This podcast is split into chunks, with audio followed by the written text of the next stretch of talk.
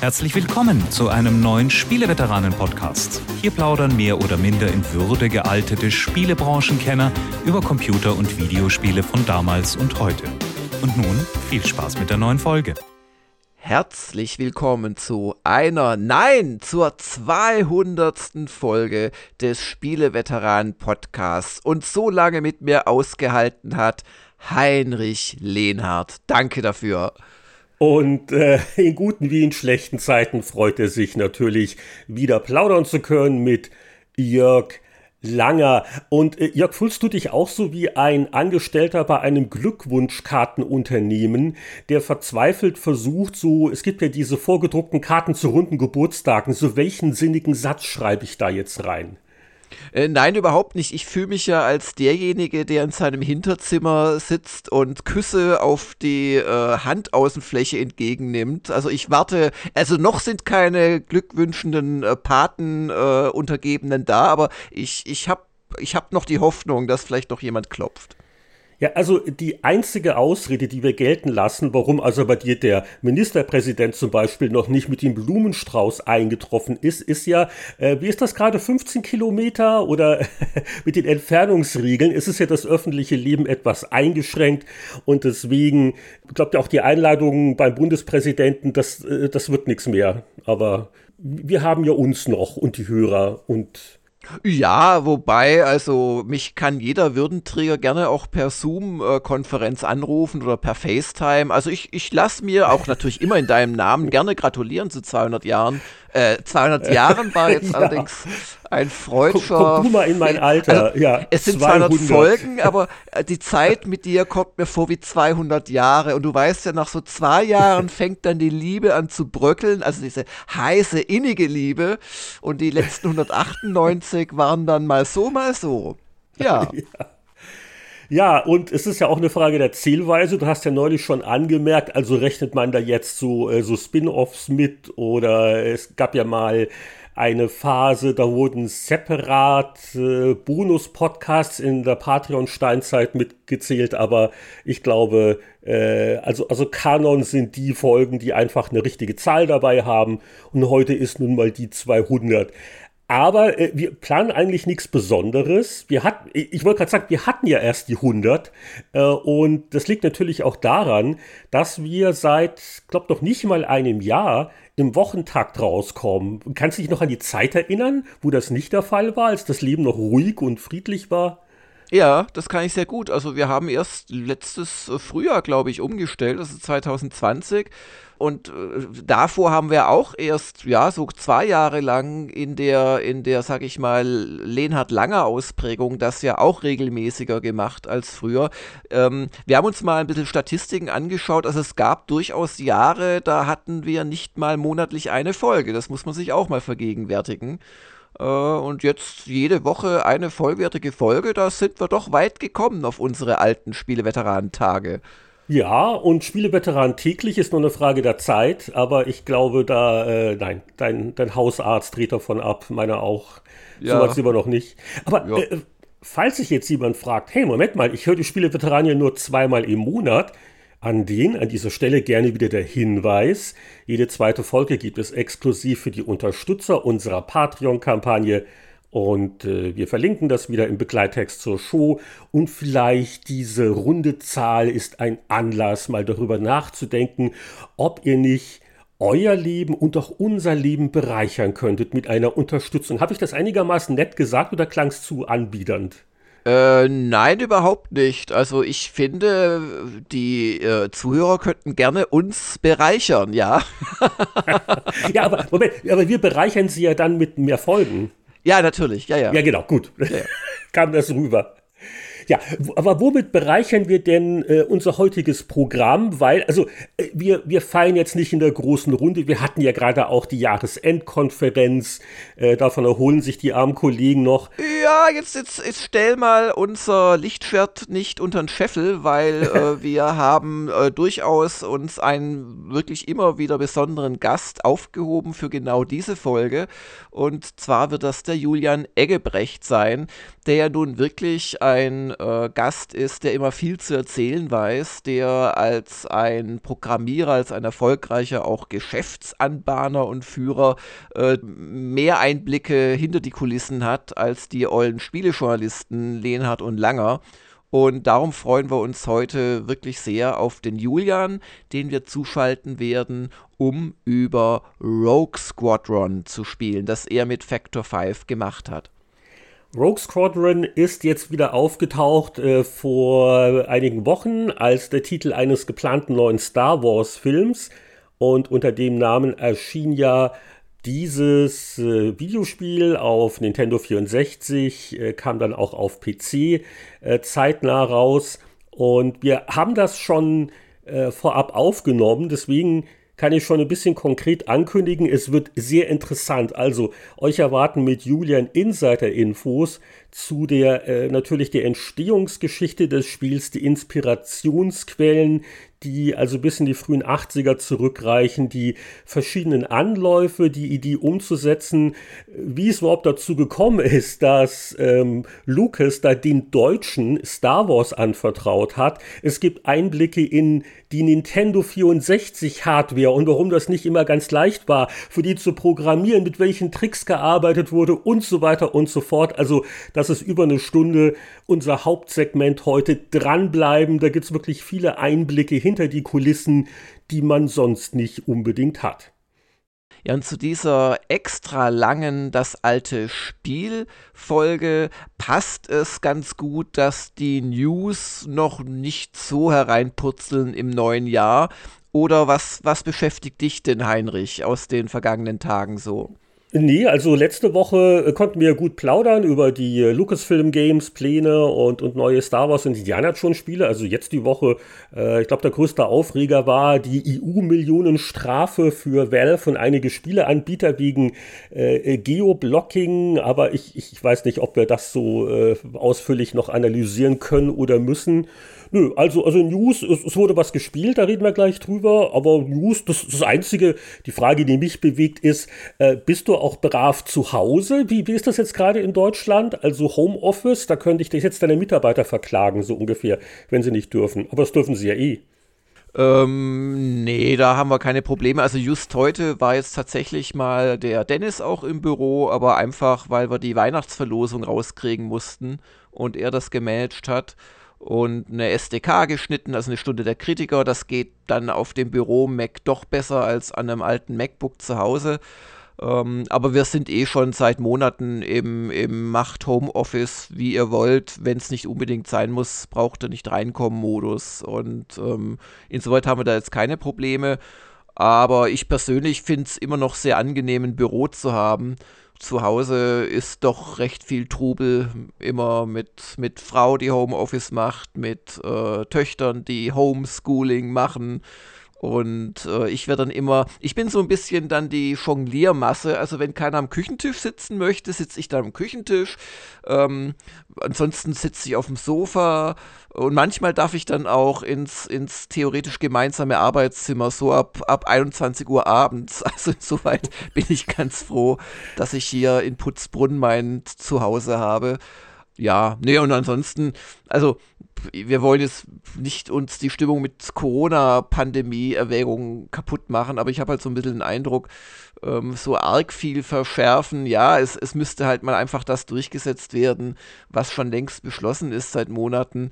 Und wie willst du das kontrollieren, gerade im privaten Bereich oder auch bei den Firmen sollen da jetzt die, weiß ich nicht, die, wer macht denn das dann? Soll, soll vom Rathaus jemand kommen und gucken, dass ja nicht so viele Mitarbeiter da sind? Also das, das beruht ja letztendlich doch alles sehr auf, ja, so Freiwilligkeit und gesunden Menschenverstand. Ja, das hast du jetzt sehr staatstragend gesagt. Äh, du, du strebst nicht nach höheren Ämtern. Es gibt ja noch Parteien, die sich mit ihrem äh, nächsten Kanzlerkandidaten nicht ganz. Ja, vielleicht der Spielebeauftragte oder der, der Dorfkämmerer. Hm, ich muss mir überlegen.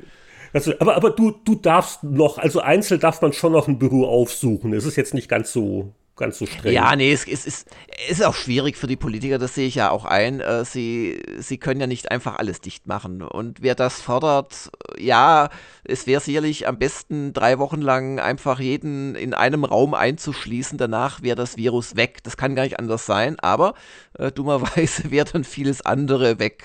Und also so diese unbedeutende Wirtschaft, die so die Ampeln leuchten lässt und so und die Straßen. Aber äh, es ist gar nicht so schlimm, finde ich. Also man ist als Arbeitgeber angehalten, äh, jedem Mitarbeiter, wo es irgendwo geht, Homeoffice zu ermöglichen. Und ähm, darüber hinaus soll man halt auch gucken, dass man, wenn mehr als zehn Leute im Betrieb sind, dass man äh, die möglichst in kleinere Einheiten aufteilt. Es macht alles großen Sinn. Allerdings ist in der Süddeutschen Zeitung zum Beispiel war ein Report just über das Thema und dann doch einige Zitate von Leuten, die einfach ähm, meinten, naja, und teilweise in dem Bundesministerium wohl, äh, ja, sie würden gerne Homeoffice machen, aber irgendwie lässt der Chef das nicht zu und der glaubt nicht, dass wir arbeiten, wenn wir es. Also dies weiß es dieses alte, der Firmenpatriarch durchschreitet die Maschinenhalle und prüft, dass auch ja keiner Pause macht. So, und das so, so stelle halt, ich mir das bei euch auch vor, genau. Du durchschreitest die Maschinenhalle, Nein, wo, also, überhaupt wo, wo, wo der Dampf noch aus dem Kessel strömt und. Nö, Du überhaupt nicht. Also ich bin da, glaube ich, auch echt pflegeleicht. Also ich habe überhaupt gar keine Zweifel, dass, dass, dass meine überschaubar vielen Angestellten zu Hause arbeiten, weil ich sehe, ob sie dann was machen oder nicht. Einfach, ob was auf der Webseite erscheint. Und ob sie das in der Badewanne machen oder beim Gassi gehen, pff, das ist mir sowas von Wurst. Aber ähm, ja, diese, diese patriarchale Haltung, die gibt es einfach. Ich habe heute mit einem PR-Menschen aus der, aus der Branche ein bisschen über das Thema gefachsimpelt. Und da ging es halt auch darum, dass sich auch bestimmte, weißt du, so Zwischenebenen-Manager, die müssen sich jetzt, glaube ich, umgucken, weil wenn natürlich dein sichtbares Hauptarbeitserzeugnis ist, in Meetings zu sitzen und äh, klug von einem zum nächsten überzuleiten, dann hast du jetzt natürlich gerade ein Problem, weil das ist halt, ja, geht in Zoom-Meetings theoretisch auch, aber halt nicht so gut. Und ja, da müssen sich schon manche Menschen wahrscheinlich dann auch mal überlegen, was ist denn jetzt eigentlich das Produktive, das ich beisteuere in meiner hochbezahlten Managerposition? Und was ist der Sinn des Ganzen? Ja, da kommt man schnell ins Grübeln. Ja. Und, und just der erwähnte äh, Industriekontakt, der war doch sehr zufrieden mit dem Homeoffice und meinte, also ja, also er geht möglichst selten ins Büro und er sieht eigentlich auch für die Zukunft nicht mehr, warum das deutlich mehr werden soll wieder. Er hat ein eingerichtetes Büro zu Hause, ihm gefällt das, er spart viel Zeit äh, mit dem wegfallenden Pendeln und auch Geld übrigens. Und von ihm aus könne das gerne, also schwerpunktmäßig im Homeoffice weitergehen. Das hätte jetzt gut funktioniert. Die Spiele seien rausgekommen. Sie wären auch PR-technisch wunderbar begleitet worden. Also er vermisst da nichts. Und ich glaube, so sehen das viele. Und ich glaube, dass die Corona-Krise die Arbeitswelt schon ganz kräftig umkrempeln wird. Oder schon umgekrempelt hat, nur wissen wir es noch nicht. Apropos gesellschaftliche Umwälzungen. Letzte Woche gab es eine Innovation bei den Spieleveteranen, auf die ich noch kurz hinweisen möchte. Es war das erste Mal bei unserer Rubrik Hörerfragen Veteranen antworten, dass man die Hörer hören konnte. Also, wir hatten einen Skype-Anrufbeantworter scharf gemacht und auf freiwillige, mutige Helden gehofft. Und es haben sich auch einige gemeldet. Das heißt, wir haben da nicht nur Fragen verlesen und beantwortet, sondern auch mal äh, die Hörer wirklich zu Wort kommen lassen. Und das hat sich etwa so angehört. Hallo, liebe Spieleveteranen. Mein Name ist Steffen Görzig. Hallo, mein Name ist Jörn. Ich bin Generation Powerplay Zuerst einmal ein herzliches Grüezi aus der Schweiz. Ich bin Christian aus Schleswig-Holstein. Ich bin Alex Müller. Schickt euch John Romero auch mal eine Kettensägetorte zum Geburtstag. Fanatic hier. Jetzt habe ich es tatsächlich zu euch ins Radio geschafft. Ich grüße erstmal meine Mama und meinen Papa und wünsche mir von Jena 99 Luftballons. Ja, und ich fand das eigentlich wirklich sehr spaßig, weil man die Menschen auch mal hört und weil es schon was anderes ist, äh, wenn die Fragen dann selbst gestellt werden, als wenn sie von uns vorgelesen werden. Es gab aber natürlich auch äh, noch ganz normale, konventionell schriftlich gestellte Fragen und auch mittlerweile üblich ist, dass wir gefühlt nur 10% der Fragen beantworten konnten, äh, obwohl es eine lange Folge war, aber wir haben dann wieder viel Futter für die nächsten Monate. Genau, also ab der nächsten Folge, weil heute viel Rogue Squadron, aber ab der nächsten Folge wird es dann wieder relativ regelmäßig so eine Frage zum Tage geben, als Bestandteil unseres News- und Smalltalk-Blogs. Aber heute fragen wir uns natürlich noch, was haben wir zuletzt gespielt? Und da gibt es auch einen ganz aktuellen Titel. Ich hatte, glaube ich, noch letzte Woche erzählt, oh, ich habe endlich Hitman 2 für mich entdeckt. Das gab es so günstig. Jetzt bin ich auch noch beglückt worden mit einem Hitman 3 ähm, Testmuster für eine Stunde der Kritiker, die ich immer noch nicht angeguckt habe. Also ähm, ich weiß nicht, wie viel, wie viel Todesopfer es bei dir gab, aber das haben wir beide gespielt, ne? Hitman 3. Ja, aber ich, ich kann natürlich jetzt unmöglich spoilern, was ich gespielt habe. aber man kann, glaube ich, sagen, es wird wieder die bewährte Mischung aus vielen Möglichkeiten, äh, wildfremde Menschen und auch Unschuldige übrigens, äh, um, um die Ecke zu bringen. Also zum Beispiel, wenn man aus Versehen äh, jemanden nicht bewusstlos schlägt, sondern ihm gleich das Genick bricht, gab es halt eine Toilettenbesucherin weniger. Es, es tut mir wirklich da gibt's leid. Aber ich hoffe, Abzug muss ja. man dazu sagen. Also das moralisch ja. ist das einwandfrei. Ähm, nee, also das, das Spielprinzip ist wirklich gut. Das macht echt Spaß. Ähm, es ist ähm, nur, sage ich mal, also Hitman 3 ist wirklich nicht viel anders als Hitman 2. Das ist so, wäre mein einziger kleiner Kritikpunkt. Es fühlt sich wirklich mehr wie ein DLC-Paket an, als ein eigenständiges äh, Vollpreisspiel. Also so für Serieneinsteiger ähm, kann ich nur sagen, nee, nee, also holt euch mal billig Nummer 2. Da habt ihr genug zu tun. Aber äh, Spaß macht das äh, schon. Und ich habe es jetzt auch, äh, wie weit bin ich? Also ich habe Dubai, äh, dann gibt es ja dieses, äh, diesen tollen äh, Krimi in England und äh, das sogenannte Berlin-Level habe ich jetzt auch abgeschlossen was mich insofern enttäuscht hat, ein bisschen, weil ich dachte, so brodelnde Großstadt, aber da geht es ja nur um so einen Disco-Schuppen oder wie das heutzutage heißt, so irgendwo am, am Stadtrand hinter der verlassenen Tankstelle. Sind die in Berlin nicht grundsätzlich unter der Erde in irgendwelchen alten Weltkriegsbunkern untergebracht? Äh, ja, so, so ungefähr. Also, und das ist auch nicht schlecht gemacht, aber man darf halt nicht jetzt Berlin die Stadt erwarten. Und jetzt bin ich gerade da in, in, in China und habe das erste ah, zwei Zielen aus, ausgeschaltet.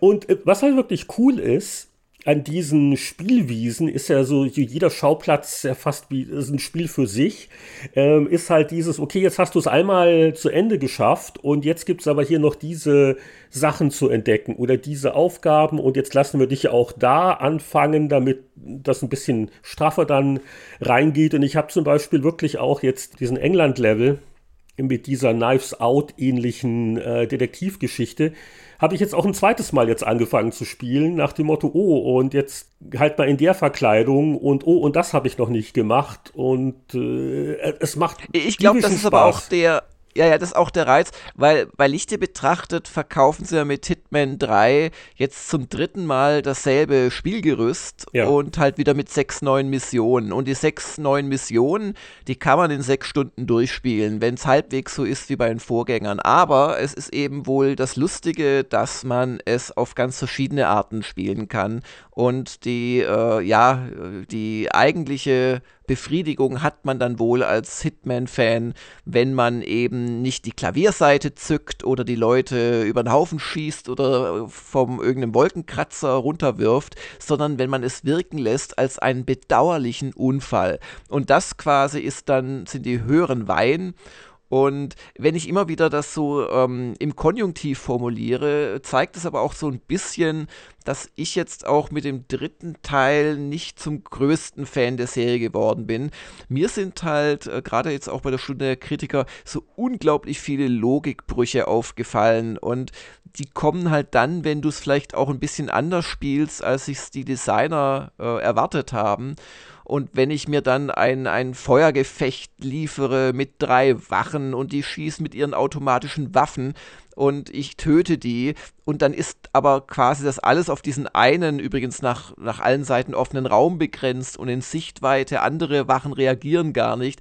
Das sind dann so die Momente, wo ich mir wünschen würde, dass vielleicht die Spielwelt noch so ein bisschen besser äh, simuliert ist. Also das ist schon recht gut gemacht. Zum Beispiel beklagen sich ja die Leute, wenn du ihnen zu sehr auf die Pelle rückst.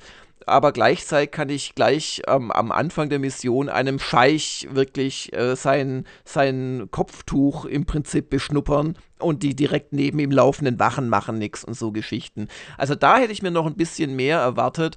Aber ich glaube, wenn man sich darauf einlässt, wenn man es auch so ein bisschen spielt, wie es gespielt werden soll, dann kann man da jede Mission wirklich zigmal versuchen und immer noch neue Wege entdecken. Ja, der eine kleine Kritikpunkt ist vielleicht, dass das Spieldesign schon sehr davon abhängig ist, dass man bestimmte Gegenstände findet. Und da ist also wirklich Erkunden und überall Nachgucken gefragt. Und äh, von daher ist es ja eigentlich so, so Adventure Light im, im spielerischen Kern, aber äh, die, die Freude ist aber trotzdem groß, äh, wenn man halt gerade mal was Ungewöhnliches auch schafft oder hinkriegt. Oder ich habe jetzt da der, der einen Dame äh, die habe ich also quasi in, in, ihr eigenes offenes Grab geschubst und zugeschaufelt. Das ist eine lange Geschichte. Also man, man, man, man macht dann auch ganz haarsträubende Sachen. Oder äh, nach dem Motto, oh, das äh, Foto von der Familie, äh, ich habe die Sicherung, ich habe die Verkleidung des Fotografen, ich habe den Schraubenzieher, um da an der äh, Steckdose äh, Drähte freizulegen. Aber um, was ich jetzt vermute, dann alle beim Blitzauslösen mit dem Elektroschock zu killen.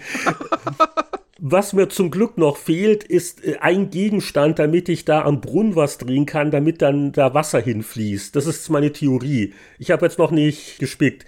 Äh, und, und solche Sachen, und gerade weil das auch so ein bisschen makaber ist, äh, das ist schon irgendwie nett. Also. Aber erinnerst du dich noch an die Zeitreise vor, vor ganz kurzem, also die, die letzte Zeitreise, die wir gemacht haben, wie groß da der moralische Aufschrei der damaligen äh, Spielejournalisten war, dass es keine Alternativen zum Töten gibt. Ach, das erste Und Hitman, wie, ja. Wie locker flockig du hier von deinen Mordfantasien berichtest. Da hat ja, sich gut, schon gut, auch du, was du, getan in halt den letzten Hitman. 20 Jahren. Also, ich spiele das auch so, dass ich versuche, äh, nicht Beteiligte wirklich am Leben zu halten. Also das, das, wie gesagt, äh, da gibt's ja denn diese, diese Punktewertung auch. Äh, das finde ja, ich ja, ja, gut. Aber du kommst nicht drum rum, dass das Ziel für einen Auftragskiller ist, bestimmte ist Leute einfach zu killen. Zu killen ja. Die, ja, das, die das sicher auch ganz böse sind und das nicht anders verdient haben. Aber damit muss man leben. Ja, ich habe mich noch äh, beschäftigt mit dem Thema Imperiums Greek War. Das war eine Empfehlung just aus der Hörerfragenfolge. Allerdings, ich habe gerade rechtzeitig vor dem Klicken auf Kaufen noch festgestellt, oh, den Vorgänger kennst du ja, nämlich Aggressors Rome. Das ist quasi dasselbe Spiel nach allem, was ich da dann in, in Erfahrung bringen konnte, äh, halt mit römischem Szenario. Und da, das hat mir nicht so Spaß gemacht, weil es im Prinzip ein äh, ziemlich komplexes und vor allem auch langwieriges Spiel ist mit relativ wenigen Truppentypen. Und äh, da habe ich es erstmal von Abstand genommen und habe mir gedacht, naja, wenn schon kompliziert und äh, stundenlang einarbeiten und 365 Seiten PDF-Handbuch und alles wird simuliert und alles kompliziert. Äh, da greife ich doch dann zu Shadow Empire. Das ist auch ein 4X-Spiel, also so wie Civilization. Nur wurde im Prinzip alles weggelassen, was Civilization einsteigerfreundlich, farbig, lustig und abwechslungsreich macht. Und dafür hat quasi ein Wargame-Programmierer aus seiner Wargame-Spiel, weißt du, so mit Order of Battle, jede Division besteht aus verschiedenen Einheiten, die sind wiederum einem Hauptquartier zugeordnet, das berichtet an das Sektorhauptquartier, also alles schön kompliziert und hat daraus ein VX-Spiel äh, gestrickt, wo es um die Eroberung von Planeten geht, die auch total aufwendig nach wissenschaftlichen Gesichtspunkten erstmal erstellt werden. Und es ist total faszinierend. Ich habe da 15 Stunden oder so reingesteckt steckt und ich weiß nicht, ob es wirklich gut ist. Ich weiß aber, dass ich es mittlerweile halbwegs kapiert habe, wie die Versorgungspunkte von meiner Hauptstadt über die verschiedenen Straßen bis zu meinen Truppen kommen.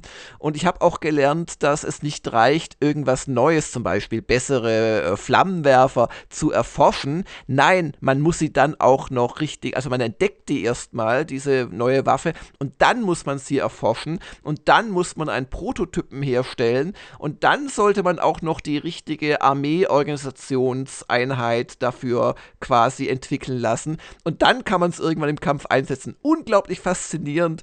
Äh, Shadow Empire ähm, ja. Das war jetzt nicht ironisch gemeint, das ist unglaublich faszinierend. Nein, nein, nein. also es ist, es ist wirklich, es ist, es sieht, es sieht wirklich zum Fürchten aus. Das macht ein Alleinunterhalter, der so ein bisschen Hilfe noch hat. Es sieht wirklich ganz grauenhaft aus, aber, und es spielt sich auch kompliziert, aber es ist echt faszinierend, was da drin steckt. Und äh, ich bin halt noch eben mit diesen 15 Stunden habe ich halt noch nicht wirklich äh, so diese übliche äh, mittelmäßige Kompetenz erreicht, die man bei anderen Spielen nach ein paar Stunden erreicht. Es kann schon sein, dass es dann sich gar nicht so toll anlässt äh, als, als Spiel, wenn man mal die Mechanismen kapiert hat. Aber ich habe gerade die Hoffnung, dass das für mich echt ein spannendes Spiel ist. Und ich hatte schon 15 Stunden Spaß damit. Also rein dieses, hä? Warum ist der jetzt out of supply? Da geht doch eine Straße hin. Ach, ich habe ein Verkehrsschild aufgestellt, dass da nur Was? 10% der Punkte durchfließen sollen. Und, ah ja, hm, so. Also wirklich faszinierend. Du kannst auch Flugeinheiten designen und da wird dann äh, berechnet, ob das Ding überhaupt abheben kann, aufgrund der planetaren Beschaffenheit, der Atmosphäre und Luftdichte und so weiter. Ach, es ist köstlich. Oder bist du ja beschäftigt die nächsten Tage? Ich, ich, ich, will nur einen Satz machen, nicht viel mehr, weil ich noch ein bisschen weiterspielen möchte und weil heute die Zeit ein bisschen knapp ist. Aber wer sich nun fragt, äh, Yakuza Like a Dragon, ist das wirklich so gut? Soll man sich das kaufen? Der Langer schwärmt ja davon, aber dem kann man nicht trauen. Der Einzige mit einem guten Geschmack ist der Lehnhardt. Was sagt der dazu? Ich spiele es gerade, bin kurz vor der 20-Stunden-Grenze, werde mich dazu noch ausführlicher in die nächsten Folgen äußern, aber es ist wirklich gut. Punkt. Update folgt. ja, das freut mich. Und wir könnten eigentlich, weil das haben wir auch gespielt, schon mal äh, jetzt dem Julian Eggebrecht-Segment vorgreifen und vielleicht noch kurz erklären, was eigentlich Rogue Squadron ist und was so unsere äh, neu gespielt Erfahrungen waren. Genau, weil mit Julian äh, gehen wir wirklich sehr schnell in die Details rein, aber nicht jeder hat ja vielleicht genau im Gedächtnis, was, war eigentlich Rogue Squadron? Das erschien äh, Ende 1998. Äh, das war eine Kooperation von Factor 5 und LucasArts. Ich glaube, Nintendo war sogar der Publisher, äh, Nintendo 64 und PC. Und ja, es, es war ein sehr spaßiges Arcade Star Wars Flugi-Spiel, bei dem man über verschiedene Planeten zischt und äh, ja, auf, auf viele Dinge ballert. Habe ich das gut zusammengefasst? Ja, also es hat halt wirklich viel Star Wars-Atmosphäre verströmt. Es war ein 3D-Spiel, es hatte aber nicht wirklich ein Flugmodell. Also es ist kein X-Wing versus TIE Fighter oder X-Wing oder irgendwas in der Form, sondern es ist ganz klar Arcade. Und äh, es ist auch ein Spiel, wo man jetzt nicht unbedingt, also es ist kein Rebel Assault, wo du wirklich nur auf Schienen geleitet wirst, aber es ist auch kein Spiel, wo du wirklich frei rumfliegst, sondern du wirst schon vom Spiel dazu gebracht, also weiter zu fliegen und einem Konvoi zu folgen und solchen Geschichten. Ich muss allerdings auch sagen, das Spiel hat die wahrscheinlich missratenste Maussteuerung aller Zeiten. Äh, es ist sogar mit der Tastatur noch besser zu spielen als mit der Maus, aber im Prinzip sollte man es mit Joystick oder Gamepad spielen. Ja, und hier gleich noch der Service-Hinweis. Also ich habe es äh, jetzt auch nicht auf dem N64 mehr äh, gespielt, sondern die PC-Version mir geholt. Die kann man ja immer noch kaufen äh, bei den Download-Plattformen eurer Wahl.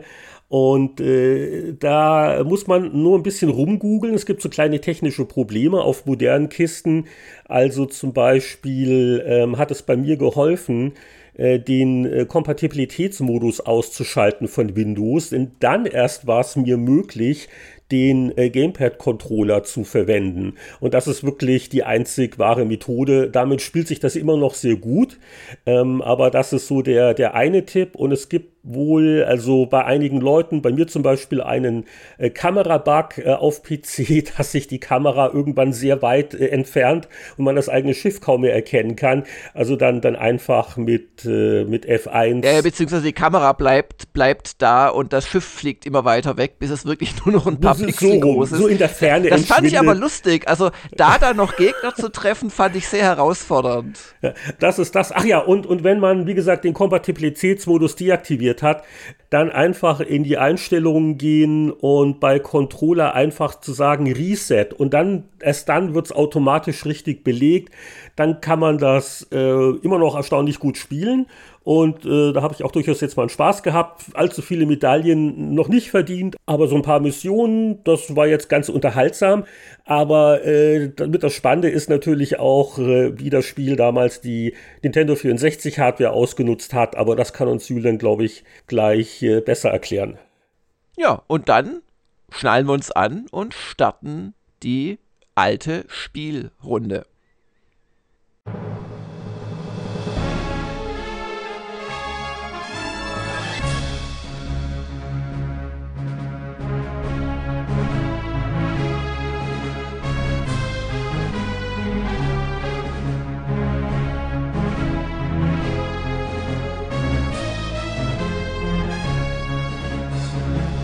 Episode 200, die Rückkehr der Podcast-Ritter. Seit Monaten versuchen die Spieleveteranen Rebellen Funkkontakt zu Eggebrecht 5 aufzunehmen. Doch dann, als sie ihre Hoffnung schon aufgeben wollten, meldet sich das Hologramm des äh, Imperators. Nein, was ist dein Titel? Hallo Julian. zurück. Hallo Heinrich, grüß dich. Ich, ich hoffe mal, ich bin nicht der Imperator. Nee, nee. Und wie, wie geht's in deinem Teil der Galaxis? Alles wohl auf? Äh, ja, alles wohl auf. Auf der anderen Seite muss man natürlich dazu sagen, dass hier in den USA, ähm, wie wir alle wissen, 2021 nun nicht gerade positiv angefangen hat. Aber wir haben ja den 20. Januar und danach wird alles besser. Insofern. Ja, Julian, wir haben dich natürlich aus konkreten Anlass reingeloggt in äh, den Podcast. Und zwar geht es um einen Titel, den Factor 5 damals äh, für LucasArts entwickelt hat. Und der wird ja jetzt verfilmt sozusagen. Also nicht ganz, aber Rogue Squadron ist jetzt wieder in den Schlagzeilen, weil für, ich glaube, 2023 ein neuer Star Wars-Film mit diesem Titel angekündigt worden ist. Mhm. Aber äh, da mussten sie jetzt dich nicht um Genehmigung fragen. Oder wie hast du denn diese Nachricht vernommen? ich habe es durch die Internetgeschichten, nachdem die großen Ankündigungen ähm, für Star Wars-Universum kamen, ähm, habe ich es erfahren. Haben natürlich auch ähm, gleich ein paar Freunde aus der Industrie und sowas ähm, mich kontaktiert. Insofern, ähm, ja, ich äh, könnte, könnte sehr gut werden. Ähm, ich habe den kurzen Teaser mir angeguckt, den sie mit Patty Jenkins äh, gemacht haben, der, der Regisseurin. Und äh, sie scheint da ja sehr motiviert zu sein. Hat auch von der persönlichen Geschichte her, ihr, ihr Vater war äh, Air Force-Pilot das heißt also, ähm, sie hat eine ungewöhnliche Kombination. Auf der einen Seite hat sie es halt bei ihrem Vater gesehen, wie die ganze Geschichte läuft. Auf der anderen Seite ist sie natürlich eine Frau. Das heißt also, sie bringt ein bisschen ähm, die, die weibliche Perspektive in das Ganze rein. Und das hat ja nun bei Wonder Woman ähm, schon ganz klasse funktioniert. Insofern äh, schauen wir mal, das Ganze könnte richtig gut werden. Aber Julian, jetzt hatte ich gehofft, dass du vielleicht so offizieller Advisor bist und dass ich dann auch mal auf Set darf, wenn ich sage, ich kenne den Julian Eggebrecht und so Canapés futtern darf und so. Also ähm, müssen die dich da nicht fragen oder so? Also so. Nee, nee, da muss nichts gefragt werden, weil ähm, ich war zwar damals der, der äh, Regisseur, Director von, von den Spielen, aber man darf nicht ganz vergessen, dass das Rogue Squadron schon vorher existierte, weil wir haben uns damals ja Rogue Squadron ausgesucht basierend auf den Comics, weil da gab es ah. nämlich schon Comics zu dem Zeitpunkt, ja, ja.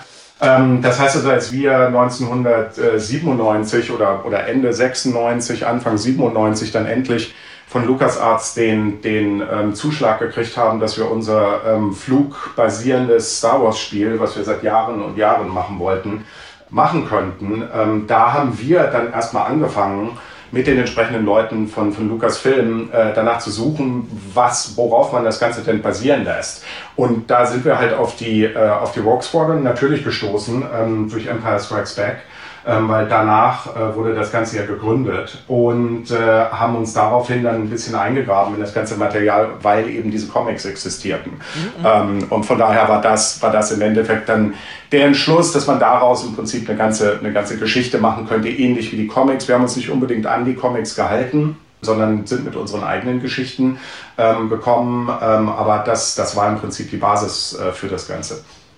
Jetzt hast du da natürlich keine Insider-Einblicke, das ist ja eine völlig andere Baustelle. Aber eine dumme Frage, weil äh, wolltest du nicht mal auf die Filmhochschule gehen, bevor die Spiele dazwischen kamen? War da nicht mal was? Ja, ja, ganz genau. Ähm, wenn du dich erinnerst, ähm, das, das war ja die Zeit, als ich ohne Probleme für die Videogames schreiben konnte und nicht von Düsseldorf aus jeden, äh, jedes Mal, wenn wir uns treffen wollten, nach München fahren musste, sondern das war dieses, äh, äh, wie lange war es im Endeffekt? Es war ein Jahr, in dem ich äh, äh, nach München gezogen bin, nach der Rainbow Arts Zeit, wo ich eigentlich an die Filmhochschule gehen wollte, ähm, was dann aber nach kürzester Zeit äh, im Prinzip nicht geklappt hat, weil Factor 5 und die Videogames äh, zu groß wurden. Ähm, und dann irgendwann, nach, nachdem die Videogames gelaufen war, ähm, bin ich dann ja rüber äh, zu den Hamburgern und habe für äh, MVL geschrieben, ähm, für, für die Total äh, und so. Und Factor 5, wie gesagt, wurde, wurde ganz einfach viel zu groß. Und deswegen habe ich dann mein Studium so mehr oder weniger sofort abgebrochen. Und Holger und Thomas, meine Mitgründer von Factor 5, haben es dann auch äh, so ein Jahr später aufgegeben. Und dann haben wir die Firma halt so richtig loslegen lassen. Was war denn so deine berufliche Perspektive, wenn das mit der Filmhochschule fortgesetzt worden wäre, so als Regisseur oder weiß man das noch nicht so genau? Nicht so äh, doch, doch, doch, doch. Also es wäre es wär eindeutig in die Regisseurrichtung ähm, gegangen. Ich meine, gut, damals war natürlich unser aller Held, ähm, war Roland Emmerich ähm, der es geschafft hatte. Wolfgang Petersen, der, der das Boot gemacht hatte, eigentlich weniger, weil der war die alte Generation. Und Emmerich war im Prinzip der erste, äh, der aus der, aus der Münchner Filmhochschule kam, der so ähm, im Prinzip der, der, der große George Lucas und Steven Spielberg-Fan war und daher versucht hat, ähm, mehr etwas in der Richtung zu machen. Und das macht der gute Mensch ja nun auch seit äh, bis heute mit, äh, mit de, den diversen Katastrophenfilmen, die er gemacht hat und alles, die ja alle so mehr oder weniger auf dem vorgegebenen ähm, Material von, von Jaws, also dem Weißen Hai und Star Wars und sowas basieren. Also deswegen war Emmerich der Erste, der damals äh, im Prinzip mit dieser Sensibilität der Lucas- und Spielberg-Generation in Deutschland was auf die Reihe gekriegt hat. Und ich könnte mir gut vorstellen, dass es bei mir im Prinzip ähnlich gelaufen wäre, weil ich war nun mal ähm, ein gigantischer, gigantischer Krieg der Sterne und Indiana Jones-Fan. Ähm, und von daher wollte man unbedingt was in der Richtung machen jetzt mal angenommen, äh, Disney wäre jetzt erstmal auf dich zugekommen, bevor sie mit irgendjemand anderen reden, nach dem Motto, hier, in deiner Weisheit, was würdest du bei einer Verfilmung mit dem Namen Rogue Squadron, was würdest du in den Mittelpunkt stellen? Gibt es vielleicht sogar bei euren Spielen irgendeinen Handlungsstrang, wo du gesagt hättest, da kann man was äh, Größeres draus machen? Ja, na gut, da sind, da sind mehrere Sachen, ähm, die man benutzen könnte, also sowohl in den Comics als auch in den Spielen. Die, die Hauptgeschichte ist, und ich denke mal, ähm, daraufhin äh, werden, sie auch, werden sie auch Wert legen, ist im Prinzip schon so ein, so ein Take auf, auf das Ganze ähm, aller Top Gun. Das heißt also, ähm, äh, ich meine, ich hatte, ich, ich, ich, ich habe den Film jetzt mal wieder vor Augen, weil er vor kurzem ähm, auf UHD rausgekommen ist in 4K ähm, und endlich mal vernünftig für Home-Video aussieht. Ähm, und Top Gun macht das schon alles sehr clever. Das heißt also, du hast diese Kameraderie ähm, innerhalb der, der, der Squadron ähm, zwischen den verschiedenen Piloten und da musst du natürlich auch Story-Arcs haben, die dann im Endeffekt ins größere Star Wars-Universum zurückgreifen. Aber ich denke mal, sie werden es sehr stark basierend machen auf einem Top Gun. Vielleicht nicht ganz so over the top und, und, und nicht ganz so cheesy wie der gute Tom Cruise das damals gespielt hat. Ähm, aber so in der Richtung ähm, wird, das Ganze, wird das Ganze schon laufen. Wie gesagt, gerade mit dem Hintergrund, dass, dass die Regisseurin ähm, ja nun innerhalb der eigenen Familie das Ganze so erfahren hat. Aber wie gesagt, ganz konkrete Plot-Geschichten. Äh, da muss man ja sagen, dass Disney bzw. Lucasfilm, Kathleen Kennedy, hatten ja ganz explizit äh, gesagt, als sie praktisch das Ganze übernommen hat, äh, dass alles, was bisher gelaufen war, im Comic-Bereich, im, äh, im Spielebereich nicht mehr in den äh, Star Wars Kanon äh, gehört, sondern dass alle, all das Material, was jetzt neu kommt, praktisch der neue Kanon ist. Und damit sind natürlich auch die Spiele und was wir in den Spielen versucht haben, ähm, ist, ist komplett vom Tisch und ich denke mal, die werden da versuchen, ganz einfach eine, eine komplett neue Geschichte zu erzählen. Und äh, wen würdest du da in den Mittelpunkt stellen? Ich glaube, beim Spiel ist euch ja der Luke Skywalker so ein bisschen aufgedrückt worden. Würdest du jetzt bei einem Film sagen, jetzt der, der Wedge Antilles, das ist eine große Stunde? Ja, ja, natürlich. Nee, nee also da, das, Luke wurde uns nicht aufgedrückt, überhaupt nicht, sondern ähm, die ganze Geschichte lief so, dass wir für, ähm, für Rogue Squadron, fürs Erste, ähm, jetzt muss man mal ein bisschen zurückgehen. Meine, ähm, mein Traum, wo praktisch in, in meinem Kopf das Spiel geboren wurde, ähm, war ja immer eine, eine, eine Next Generation Version ähm, oder eine moderne Version ähm, des, des Gefühls zu erzeugen, das ich damals hatte, als ich den, als ich den 1983er ähm, Spielautomaten von Atari gespielt habe. Das heißt also, dass, dass äh, der Vektorautomat, der eines der ersten 3D-Spiele überhaupt war und damit wirklich absolut revolutionär und einer der großen großen Durchbrüche und spielt sich bis heute ganz gut. Ich, ich habe einen zu Hause. ich habe einen zu Hause. Nein. mit, mit Steuerhorn ja, und so weiter. Also mit Steuerhorn und einem. Ja, ich habe die, ich hab die Sit-Down-Version sogar. Ich habe die Cockpit-Version. Ah. Ähm. Schade, dass die Grenzen gerade so nicht ganz so durchlässig sind. Da könnte man nicht mal wieder besuchen. mit, mit viel Kleingeld dabei. ja, richtig, genau. Obwohl das Ding auf Freeplay steht. Nee, aber, aber das, das, das, war, das war, als ich, naja, der kam 83 raus. Das heißt, es muss Ende 1983 gewesen sein, als ich mich da in die verbotene Spielhalle äh, geschmuggelt habe, ähm, denn die waren ja in Deutschland lächerlicherweise ab 18. Das heißt also, ich habe mich da reingeschmuggelt und habe äh, hab begeistert ähm, meine Merker ähm, in, in diesen Automaten gepumpt und dann ähm, war ich in dem Sommer auch noch in äh, Sommer 84 war ich in England äh, praktisch zum, zum Sprachschulaustausch. Und in England hattest du ja echte Arcades, so wie hier in den USA. Das heißt also, äh, da habe ich das Ding dann auch nochmal zu Tode gespielt. Also das war, das war die große Inspiration, weil ich war unheimlich fasziniert davon, ähm, wie sie es geschafft haben mit einfach nur ein paar Vektoren. Und es war ja im Prinzip sehr simple Technik. Aber dieses Gefühl, dass du, äh, dass du während des Angriffs auf den, auf den Todesstern ähm, hast, das, das rüberzubringen. Und in der Beziehung war der Automat ähm, ein Meilenstein. Ja, und, und, und ich wollte immer, als wir dann Kontakt hatten mit Lukas in den 90ern, ähm, wollte ich halt unbedingt ähm, die, die Filmszenen, die ich am meisten geliebt habe, das heißt also Hoth, und den Angriff auf den Todesstern und den Angriff auf den zweiten Todesstern und so mal auf einer modernen Maschine umsetzen. Das heißt also, als wir dann äh, äh, Lukas davon überzeugt hatten, beziehungsweise Lukas uns brauchte und ja nun auch, auch gesehen hat, dass wir recht kompetent waren in dem Bereich, nachdem wir ja schon mehrere Spiele mit ihnen zusammen gemacht hatten. Und dann kam halt dieser Deal mit Nintendo ähm, und der Deal mit Nintendo war ganz spezifisch ähm, für drei N64-Spiele. Und die, das zweite und das dritte Spiel ähm, sollten auf Episode 1 basieren. Das waren natürlich die großen Dinger. Und bei LucasArts intern wollte niemand an klassischem Star Wars arbeiten, weil natürlich zu dem Zeitpunkt ähm, innerhalb der gesamten Firmengruppe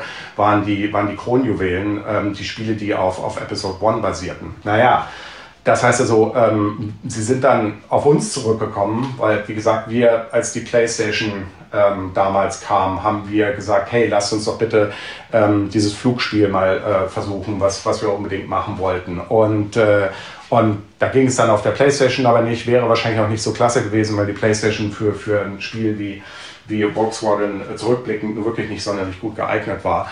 Ähm, und dann kam halt das N64 und das N64, ähm, da war dann, da war es dann halt plötzlich nötig, dass sie dieses erste Spiel für Weihnachten 98 ähm, brauchten. Und da kam dann eben, wie gesagt, die Erinnerung und da haben sie sich gesagt, naja, die, die Deutschen nebenan, die wollten ja seit sechs Jahren ähm, äh, reden die über ihr Flugspiel. Insofern lassen wir sie endlich ihr Flugspiel machen. Aber der Haken war, dass wir dann natürlich, oder ich war völlig begeistert und habe gesagt, okay, dann lass uns loslegen damit. Ähm, wir machen alle großen äh, Dinge aus den Filmen. Das heißt also, wir machen den Angriff auf den Todesstern neu, wir machen, wir machen ähm, äh, Hoth und so weiter und so fort. Woraufhin dann bei den ersten Diskussionen mit Lukas Film die sofort gesagt haben, als erstes Ding, ihr könnt äh, oder ihr müsst im klassischen Universum was machen, Aber die Filme sind absolut vom Tisch. Es gibt keiner, keinerlei Chance, mit, mit den Filmen zu arbeiten. Und ihr könnt nicht Luke Skywalker benutzen, weil äh, Luke Skywalker äh, zu dem Zeitpunkt hatte sich Mark Hamill mit äh, George Lucas verkracht.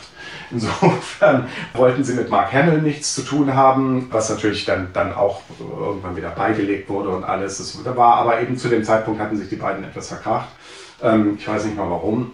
Und deswegen kam, kam ähm, Luke Skywalker und, und Mark Hamill schon mal überhaupt nicht in Frage. Aber äh, Dennis Lawson, der Schauspieler, der, der Wedge Antilles gespielt hatte, der war zum Beispiel einer von äh, denjenigen, die zu dem Zeitpunkt für, für Lucasfilm und für LucasArts eine Möglichkeit waren, weil auf der einen Seite war er natürlich nicht so teuer.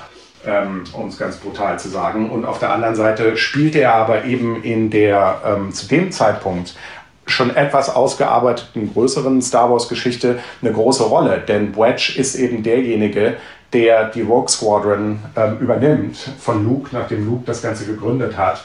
Ähm, er ist ja innerhalb der Red Squadron ähm, in, in New Hope ähm, und, und wie gesagt dann nach dem Angriff auf Hoth, ähm, nach, der, nach der Battle of Hoth wurde die Rogue Squadron gegründet, die im Prinzip die, die Top-Piloten sind und Wedge übernimmt das Ganze dann. Was wir dann ja, wie gesagt, später auch alles erzählt haben, aber das kam dann halt erst im zweiten und im dritten Rogue Squadron, ähm, als, dann, als dann die Einschränkungen, die wir fürs erste hatten, wegfielen. Äh, genau, vielleicht um da kurz einzuhaken, weil ich hätte auch noch äh, Fragen auch so zu den Beginnen eurer Zusammenarbeit mit, mit Lucasfilm nach dem Motto, oder mit, mit LucasArts besser gesagt, nach dem Motto, da kriegt ja nicht jeder der hergelaufene die Möglichkeit, ein Star Wars-Spiel zu machen, also was da so alles im Vorfeld lief. Mhm. Aber äh, lass uns vielleicht mal ganz kurz zusammenfassen, so die, die Serie. Also der Schwerpunkt ist äh, Rogue Squadron, das erste Spiel, aber man, man muss über die ganze Serie reden. Äh, und es ist eine Trilogie und vor allen Dingen der zweite Titel, der hat ja auch bald einen runden Geburtstag im Laufe des Jahres. Mhm, ja, genau, ungefähr zum, zum 11. September, äh, beziehungsweise ein paar Wochen danach. Äh, ich kann mich deswegen unter anderem auch noch so gut an den, an den ähm, 11. September 2001 äh, erinnern, weil wir gerade in den Endzügen des Spiels lagen und das gerade fertig gemacht haben, ähm, um, um die ähm, Terrorangriffe aufs World Trade Center äh, rum. Und ähm, ja, insofern, das, das, das ist das 20-Jährige dieses Jahr. Und das war natürlich der GameCube-Launch-Titel Rogue Leader. Und dann folgte 2003, also zwei Jahre nochmal später, Rebel Strike, mhm. der abschließende Teil der Serie. Äh, jetzt kann man drüber streiten, ob vielleicht da irgendwie auch noch euer Episode 1 Spiel dazu gehört, Battle for Naboo. Das kam ja nach Rogue Squadron. Das kam nach Rogue Squadron. Ja, ja, nee, nee. Das, Im Prinzip, also vom, vom, vom, vom, Grund, äh, vom Grundansatz und, und äh, von den Gedanken dahinter und, und in, in der Menge von den Spieldynamiken her ähm, gehört Battle of Naboo ähm, eindeutig dafür, dazu. Ähm, auf der anderen Seite muss ich dazu sagen, ich hatte nicht so viel mit Battle for Naboo zu tun, weil ich war da nämlich nicht der Director. Ähm, ich habe die anderen, ich habe die Rogue Squadron Spiele directed, aber nicht Battle for Naboo, sondern das hat ähm, Brad Toasty gemacht, der zu dem Zeitpunkt ähm, schon jahrelang unser Producer war ähm, auf der LucasArts Seite, ähm, weil ich mich zu dem Zeitpunkt auf Rogue Leader, weil die sind ja parallel entstanden. Ähm, ich hatte mich auf Rogue Leader, ähm, dann das, was wir nie äh, weiter gemacht hatten, praktisch unser Turrican-Nachfolger Tornado, ähm, äh, darauf konzentriert und Indiana Jones äh, fürs N64. Äh, das heißt also, ich hatte, ich hatte mit Battle for Naboo nicht so viel zu tun. Ich habe es natürlich jeden Tag gesehen im Büro und alles, aber ich, ich hatte da nicht direkte, direkte ähm, künstlerische Kontrolle drüber. Aber immerhin hattet ihr ein äh, Easter Egg zu äh, Naboo drin, nämlich den Naboo Starfighter. In, in Rogue Squadron, ja, ja, das, das, das, das, war eine, das war eine große Sache. Das war, meine Güte, das war ein Aufstand, das Ding da reinzukriegen. Das, das glaubst du gar nicht. Es war wahrscheinlich wie echte Geheimdokumente zu stehlen, weil ihr habt das ja einprogrammiert, äh, lange bevor der Film gezeigt wurde, richtig? Ja, und, und Lukas Film sagte zu dem Zeitpunkt natürlich auf gar keinen Fall, weil sie uns nicht getraut haben, dass wir das Ganze so gut äh, äh encrypten und verstecken könnten im Modul, dass das Ganze nicht in irgendeiner Form gehackt wurde. Insofern mussten wir, mussten wir Himmel und Erde in, in Bewegung setzen äh, und, und die davon überzeugen, dass wir es irgendwie hinkriegen würden, dass keiner vorher das, das Ding finden würde. Und äh, im Endeffekt hat es dann geklappt, aber ja, ja, das war ein großer Aufstand. Es war von der Produktion her ein Riesenaufstand, denn Äh, wir hatten nur einen unserer Grafiker, der äh, Zugang kriegen konnte zu den, zu den Materialien, ähm, zu den Designs vom, vom Naboo Starfighter und äh, der durfte nur in einem abgeriegelten ähm, Zimmer innerhalb der Firma arbeiten. Gut, ich meine, ihr lacht drüber, aber heutzutage ist das immer noch so, wenn man an, an, an Prototypen für Apple, Apple Devices ähm, arbeiten will. Insofern ähm, hatten wir den Spaß viele Male noch danach. Aber ja, ja, das war, das war damals das erste Mal, ähm, dass wir mit so extremer Geheimhaltung zu tun hatten. Obwohl natürlich, du darfst auch nicht vergessen, wir waren ja von Anfang an bei der, ähm, äh, beim Design des GameCube äh, dabei. Das heißt, also in den, in den ganz frühen Zeiten, wenn, wenn praktisch noch keiner ähm, äh, irgendetwas, gerade eben wegen der Konkurrenz auch, ähm, irgendetwas über die Konsolen ähm, wissen darf und über das Konsolendesign und sowas. Ähm, also von daher hat man sich schon dran gewöhnt, so langsam dran gewöhnt mit der ganzen Geheimhaltung von den Sachen. Ja, und äh, Rogue Squadron, du hast ja schon gesagt, das spielerische Hauptvorbild für dich war der Star Wars Automat von Atari. Also es waren, es waren zwei Sachen. Ähm, es ist, ja. und das, das, das erklärt halt auch, wie, ähm, wie das Ganze zustande gekommen ist. Ähm, also es war einerseits der vom, vom Gefühl her, ähm, wollte ich das Gefühl des, des Automaten ähm, kriegen. Aber der Automat ist natürlich komplett on Rails, wie man heutzutage so schön sagt. Das heißt, also, du hast zwar sehr clever gemacht, das Gefühl, du hast eine gewisse Freiheit da drin, aber im Endeffekt ist es ja wirklich nur ein, ein, ein Target-Shooting-Spiel, ähm, wo du, klar, du kannst in der Sequenz, wo du über den Todesstern äh, fliegst, kannst du zwischen den Türmen so leicht hin und her manövrieren, aber es ist wirklich sehr, sehr limitiert. Ähm, und auch im Graben bist du ja komplett, ähm, komplett praktisch nur vertikal äh, in der Lage dazu, deinen, deinen X-Wing überhaupt nur zu bewegen. Was aber natürlich äh, das Ganze überhaupt nur möglich gemacht hat, dass sie es damals durch die Limitationen hinkriegen konnten. Das heißt also, ich wollte das Gefühl von der Action und allem davon haben, aber die Inspiration für das freie Fliegen und trotzdem es hinkriegen, dass der, dass der Spieler ähm, das Gefühl hat, dass er, dass er eine echte Geschichte erlebt und, und im Prinzip nicht gelangweilt wird. Das kam daher, weil ich gigantischer Fan von Rescue und Fractalos war. Auch von ähm, Lucasfilm Games, ja. Von Lucasfilm Games, eins, äh, eines der beiden ursprünglichen Spiele, für das äh, Lucasfilm Games überhaupt gegründet wurde. Weil damals hat ja George Lucas äh, 82 ähm, oder Anfang der 80er hat er mehrere ähm, Subdivisions von Lucasfilm gegründet. Und eine davon ähm, äh, wurde dann später Pixar, das war das Lucasfilm Computer Graphics Project, wo er eben zu dem Zeitpunkt äh, die großen Koryphäen ähm, weltweit äh, versammelt hatte, im Prinzip um Computergrafik weiterzubringen. Und die andere Firma, äh, Subfirma war Lucasfilm Games, weil er eben im Spielebereich was machen wollte. Und George war da sehr clever, weil er hat sich Geld geben lassen von Atari, ähm, die zu dem Zeitpunkt ähm, jeder wollte natürlich unbedingt etwas mit George machen und irgendetwas im, im Star Wars-Universum und, und so weiter und so fort. Jetzt hat George dann aber gesagt, nee, der, die eine Bedingung ist, wenn wir Spiele machen, möchte ich auf gar keinen Fall irgendetwas im Star Wars-Universum oder im Indiana Jones-Universum machen, weil das wäre zu leicht. Sondern ich will kreative, neue Sachen haben. Und da hat er sich, wie gesagt, dann, dann äh, die, die ursprünglich Lucasfilm Games Truppe zusammengesucht und die haben angefangen zu experimentieren und die mussten natürlich, ähm, da das Ganze finanziert wurde von Atari, ähm, mussten die auf Atari-Maschinen arbeiten. Damals zu dem Zeitpunkt, äh, 1982, 83, waren die, waren die äh, aktuellen Maschinen waren auf der einen Seite noch immer das in den letzten Zügen liegende Atari äh, VCS, also das, das 2600 und äh, dann auf der anderen Seite aber die Atari Homecomputer, die 8-Bit äh, Homecomputer. Und ähm, die haben sie sich dann ausgesucht und haben im Prinzip gesagt, okay, was kann man damit machen? Und da sind zwei Spiele draus geworden, die ähm, technologisch halt meilenweite Sprünge äh, waren ähm, und, und bis heute würde ich mal unter, unterstellen, äh, mehr oder weniger die, die technologisch äh, am, am weitesten fortgeschrittenen Spiele auf dem Atari 8-Bit waren. Und das war auf der einen Seite Ballblazer, das war ein futuristisches 3D-Sportspiel. Äh, und auf der anderen Seite Rescue und Fractalus. Ähm, und Rescue und Fractalus, äh, darin flog man ähm, in einem Fraktal, also basierend auf äh, fraktaler Mathematik, äh, generierten endlosen Landschaft, die im Prinzip diesen Planeten Fractalus äh, darstellte, flog man herum und musste ähm, gestrandete Piloten äh, retten. Und da gehörte halt dazu, dass man Sachen abschießen musste, ähm, die, ähm, die auf den äh, Bergspitzen drauf waren, landen musste und dann im Prinzip, ähm, während man auf dem Boden saß, äh, gespannt darauf warten musste, ob da jetzt ein Alien kam oder ein, oder ein Pilot.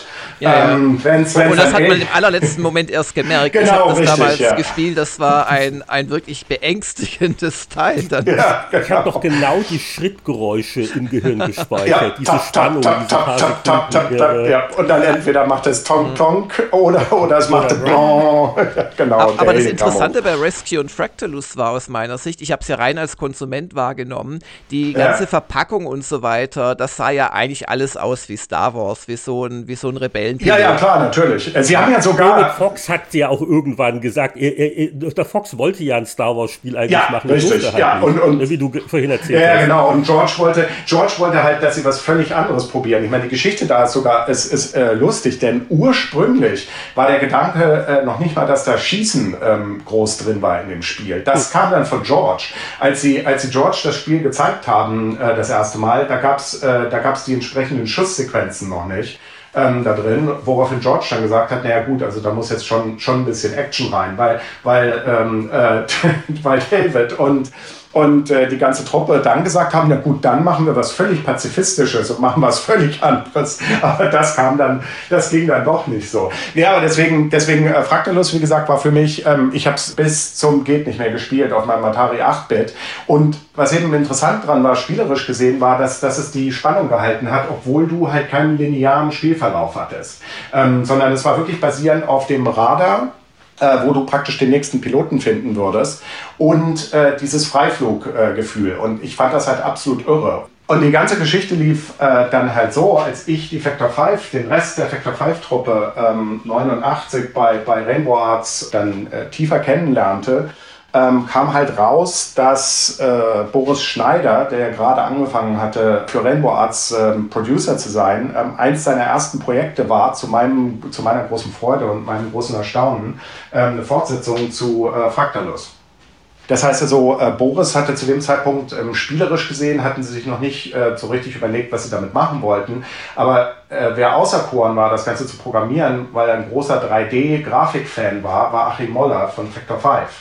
Und äh, Achim ähm, wurde dann Anfang 89 ähm, oder, oder Mitte 89 ähm, hier rüber zur Skywalker Ranch geschickt, um sich mit dem Erfinder der Fraktaltechniken zusammenzusetzen und im Prinzip mit der ganzen Gruppe hier bei Lucasfilm Games zu, zu besprechen, wie man das Ganze denn, denn machen könnte. Der kam dann zurück und hat angefangen auf dem Amiga damals dieses Freiflug, äh, die, im Prinzip dieselbe Technik äh, zu entwickeln für ein Freiflugspiel, ähm, bloß auf 16-Bit in dem Fall ähm, und, und nicht mehr auf 8-Bit. Und so im Laufe des Jahres Anfang 90, während, während Holger äh, Schmidt von Factor 5 und ich an, ähm, an Turrican gearbeitet haben, am ersten Turrican, kamen immer mehr und mehr Probleme auf bei Achim, weil er hat das Ganze, er hat das Ganze dann komplett zum Drehen gekriegt.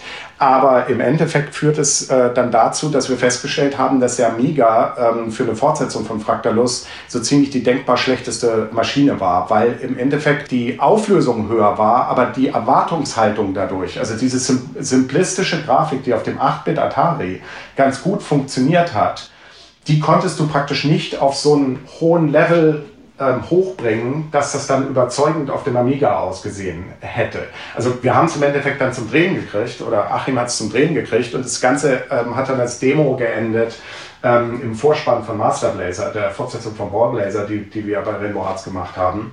Aber das ist das Einzige, was im Prinzip mit der Technik ähm, entstanden ist. Aber das, das Lustige ist, dass dadurch, wie gesagt, wir natürlich uns schon die ganze Zeit befasst haben mit, na gut, wie könnte man so ein Freiflugspiel ähm, technologisch lösen auf modernen Maschinen. Wir haben es dann hingeschmissen auf dem Amiga.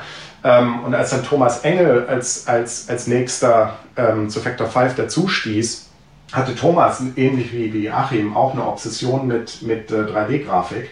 Und der hat dann angefangen rumzuspielen mit äh, auf dem PC ähm, teilweise die, die Möglichkeiten der VGA-Karten ausnutzend und hat dann Landschaften ähm, äh, erst fraktal, dann nicht fraktal, dann basierend äh, auf äh, praktisch äh, Heightmap-Daten, äh, das heißt, es ist die, die, ähm, die Graupixel-Darstellung ähm, von, von oben äh, gesehen ähm, von der Landschaft, ähm, darauf basierend 3D ähm, praktisch Flug, Flugtechnik zu entwickeln. Und äh, Thomas ist dann im Endeffekt derjenige gewesen, der im Prinzip am weitesten gekommen ist damit. Und das war auch ähm, auf dem PC, diese frühen Demos, die wir da gemacht haben, die waren diejenigen, die wir ähm, Lukas dann gezeigt haben, ähm, Mitte der 90er Jahre oder, oder irgendwann so 92, 93, Lukas gezeigt haben und gesagt haben, hier, lasst uns bitte, bitte, bitte ähm, dieses Spiel machen, was jetzt schon seit Jahren wir machen wollten. Ähm, und und äh, wie gesagt, wir sind dann halt ähm, endlich dadurch, dass, dass sie halt dieses, äh, dieses ähm, dritte N64-Spiel ähm, brauchten, in dem Deal mit Nintendo, ähm, sind wir halt dazu gekommen, das endlich zu machen.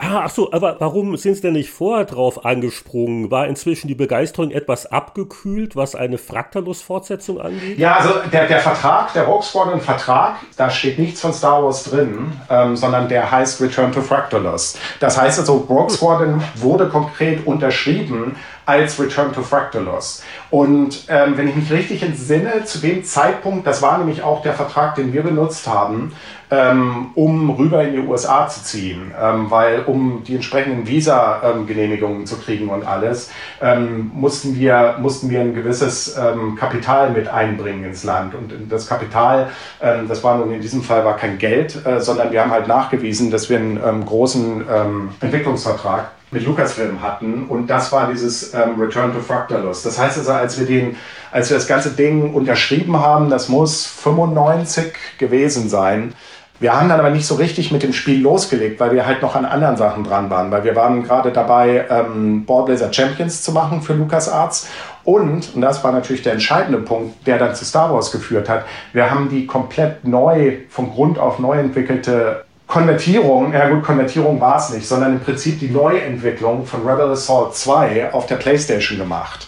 Und, ähm, und, und war, ja, war ja Rebel Assault 2 war ja auf dem PC ein reines äh, Full-Motion-Videospiel und sah im Gegensatz zum ersten ähm, Rebel Assault, was wirklich ein großer Durchbruch war, war Rebel Assault 2 ähm, so ein bisschen iffy, weil, weil zu dem Zeitpunkt, glaube ich, den meisten Leuten auffiel, so langsam aber sicher, dass diese Full-Motion-Videospiele ähm, nur nicht richtig interaktiv waren, sondern, sondern im Endeffekt dann doch nur eine, eine große Shooting-Gallery. Naja, und, und, und äh, deswegen hatten wir aber, ähm, weil, weil Lukas hatte hatte uns im Prinzip äh, ihre, ihre PlayStation-Projekte zu dem Zeitpunkt gegeben. Da, da arbeitet noch ein Team an, an dem Episode 1 ähm, PlayStation Launch-Spiel, äh, aber wir hatten die allerersten ähm, äh, PlayStation-Spiele und wir hatten halt persönlich gesagt, naja, wir, wir würden halt ganz gerne die PlayStation richtig tief ähm, in- und auswendig lernen. Und auf der einen Seite für die 3D-Grafik bot sich da natürlich Ballblazer an, das Ballblazer Sequel, Ballblazer Champions, womit wir 3D gelernt haben. Und auf der, auf der anderen Seite, so um den Rest der Maschine zu lernen, ähm, die PlayStation hatte einen äh, Videochip drin, der nicht richtig zugänglich war, über zumindest am Anfang oder in den ersten Jahren nicht richtig zugänglich war. Und den hatten wir reverse engineert. Das heißt, wir sind dann zu, ähm, zu Lukas gegangen und haben gesagt, hier, wir könnten ein komplett neu geschriebenes, neu gemachtes Rebel Assault 2 mit einer Mixtur aus Full-Motion-Video-Hintergründen, die ihr ja ganz hübsch gemacht habt, aber mit Polygon-Grafiken on top machen. Und damit äh, könnte das Ganze deutlich spielbarer und, und ähm, ein bisschen mehr ein echtes Spiel sein, als jetzt das Original auf dem PC. Und unsere Bedingung war aber, dass wir halt, wir wollten halt ähm, True Color, also 24-Bit-Farbe ähm, haben, dass wir die Originalsequenzen, die die äh, gefilmt hatten, nochmal komplett aufarbeiten würden. Ähm, was dann zu einem Riesenprojekt für uns wurde, weil wir mussten das Compositing, also das, das, das Mischen der Bilder und alles komplett nochmal vom Scratch machen. Ähm, und auch das Audio, weil, weil, weil die halt in 256 Farben gearbeitet hatten auf dem PC, was wir halt komplett auf der Playstation dann, wir haben das gesamte Source-Material von Lucas Film bekommen und haben dann im Prinzip komplett von vorne angefangen. Wurde also ein Riesenprojekt daraus.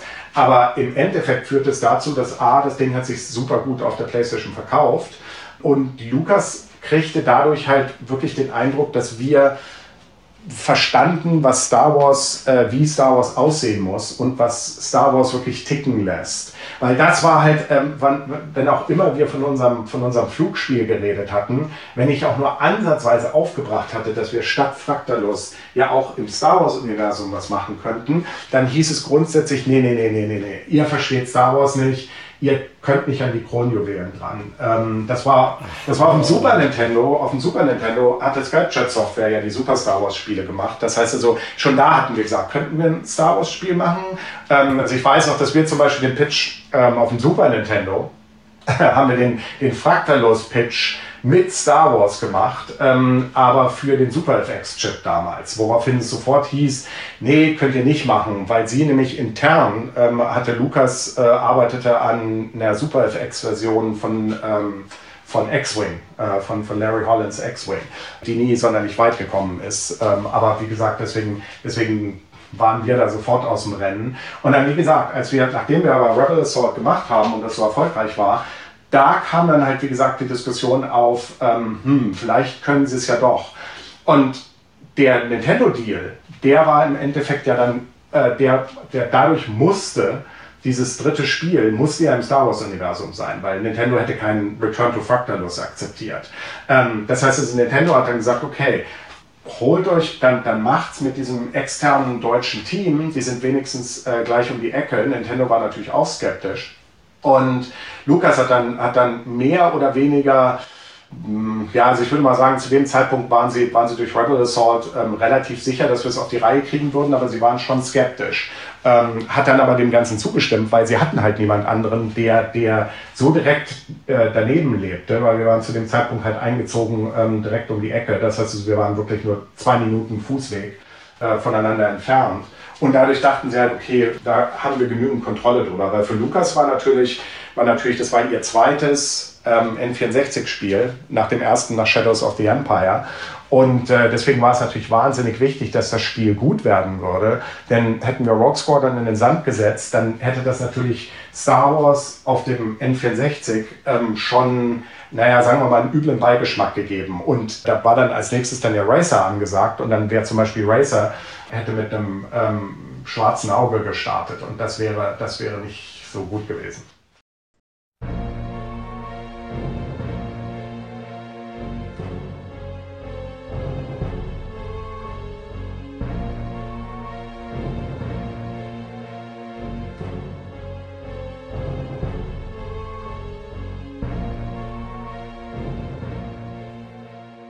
Hat euch das nicht Angst gemacht, die Kombination aus dem äh, Termindruck und auch der Tatsache, dass die N64-Hardware für euch ja auch ziemlich neu war zu dem Zeitpunkt, oder? Ja, ja, klar, natürlich. Wir hatten, ähm, als, als wir dann, äh, als sich Nintendo und Lukas geeinigt haben und wir dann äh, äh den Zuschlag gekriegt haben, zu dem Zeitpunkt haben wir erst die komplette Disclosure. Ich meine, wir, wir waren gut befreundet. Also ich war zum Beispiel sehr eng befreundet äh, persönlich ähm, mit dem ähm, mit einem der Hauptprogrammierer äh, und, und äh, Projektleiter äh, von Shadows of the Empire, ähm, Mark Hutchinson, der leider äh, sehr früh schon gestorben ist der nach, nach LucasArts dann zu äh, Retro Studios gegangen ist und dort zum Beispiel die Steuerung von, von Metroid Prime äh, gemacht hat. Und Mark, Mark und ich haben uns super gut verstanden. Er war englischer Programmierer, das heißt mit dem Spektrum-Hintergrund, ähm, der in die USA ausgewandert war und zu Lucas gekommen war. Und äh, Mark hatte, wie gesagt, an Shadows of the Empire gearbeitet und ich war natürlich oft bei ihm und da, da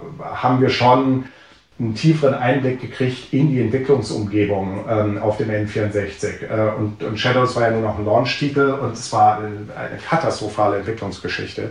Ähm, die ist auch nie richtig erzählt worden. Ähm, hat sicherlich hat sicherlich, muss man im Endeffekt auch sagen, ähm, dazu beigetragen, dass, dass wie gesagt, äh, teilweise Teammitglieder ähm, ganz kräftig ihre, ihre Gesundheit geschädigt haben ähm, während des Spiels. War halt, wie gesagt, die N64-Hardware ist viel zu spät äh, fertig geworden. Ähm, sie ist im Endeffekt, ähm, hat, hat nicht so performt, wie sie eigentlich designt war. Und die Entwicklungsumgebung der Silicon Graphics, ähm, die ja damals äh, das Ganze in, in ähm, Zusammenarbeit mit Nintendo entwickelt haben, Silicon Graphics hat halt noch nie ein Consumer-Produkt gemacht. Ähm, daher kam halt teilweise, äh, dass, die, dass die Performance einfach nicht da war, ähm, die erwartet wurde. Aber unter anderem hatten sie halt auch noch nie damit arbeiten müssen, äh, dass, dass man eine schnelle und gute Entwicklungsumgebung brauchte. Und die Entwicklungsumgebung mit diesen SGI-Maschinen, die du für Zehntausende ähm, oder, oder sogar Hunderttausende von Dollar kaufen musstest, um fürs N64 zu entwickeln, die war eine absolute Katastrophe. Deswegen Hut ab, muss man sagen. Wenn du, ich meine, äh, aus äh, intern ist ja inzwischen, äh, ist ja inzwischen eine ganze Menge dann doch mal erzählt worden, was, was für eine Horrorentwicklung Mario 64 war. und, und dass Programmierer darüber auch äh, teilweise Nervenzusammenbrüche gekriegt haben und sowas. Und genauso lief das, wie gesagt, auch bei Shadows of the Empire, bei Lucas. Und von daher wussten wir oder haben wir miterlebt, ähm, wie schlimm das Ganze im Prinzip war. Das heißt also, wir haben uns dann damals, als wir loslegten ähm, mit Rogue, haben wir uns gesagt, okay, wir wollen uns auf gar keinen Fall die Entwicklungsumgebung so wie die First Generation Spiele gemacht wurden antun. Gibt es da nicht eine Alternative? Weil wir hatten ja vorher immer für fast alle Geräte, unsere eigenen Entwicklungssysteme bei Factor 5 entwickelt. Ähm, das heißt, wir hatten damals fürs Sega Mega Drive und für Super Nintendo und für den Amiga ähm, hatten wir immer reverse engineert und auch für den Game Boy ähm, haben wir die entsprechenden Kisten reverse engineert und dann unsere eigenen Entwicklungssysteme und Entwicklungsumgebungen beschrieben. Das wurde dann mit der PlayStation ein bisschen zu komplex. Das heißt also, unsere PlayStation-Spiele haben wir, haben wir auf Sonys offiziellen Entwicklungssystemen gemacht, aber wir ähm, blieben halt sehr in sehr engen Kontakt äh, und waren persönlich gut befreundet mit den ähm, Entwicklern von der Sony äh, PlayStation Entwicklungsumgebung, SN Systems, die heutzutage äh, Teil, Teil von Sony sind. Und ähm, das auch, auch Briten. Und ähm, wir haben dann halt, als wir ähm, mit der PlayStation-Entwicklung fertig waren und N64 stand an, haben wir mit SN geredet und haben gesagt, sagt mal Leute, ihr habt doch bestimmt ein N64-Entwicklungssystem in der Pipeline. Woraufhin die uns dann heimlich gesagt haben, ja, wir haben was fertig, was im Prinzip so ähnlich funktioniert wie die PlayStation-Entwicklungsumgebung. Ihr könnt da sogar euer eigenes Zeugs teilweise reinbringen und äh, nur teilweise praktisch nur unsere Hardware benutzen. Das heißt, ihr könnt, ihr könnt euer Custom-Zeugs, weil der hat zu dem Zeitpunkt mit uns ja schon für naja, drei, vier Jahre lang gearbeitet das heißt, Sie kannten auch unsere Entwicklungsumgebung. Ihr könnt das machen.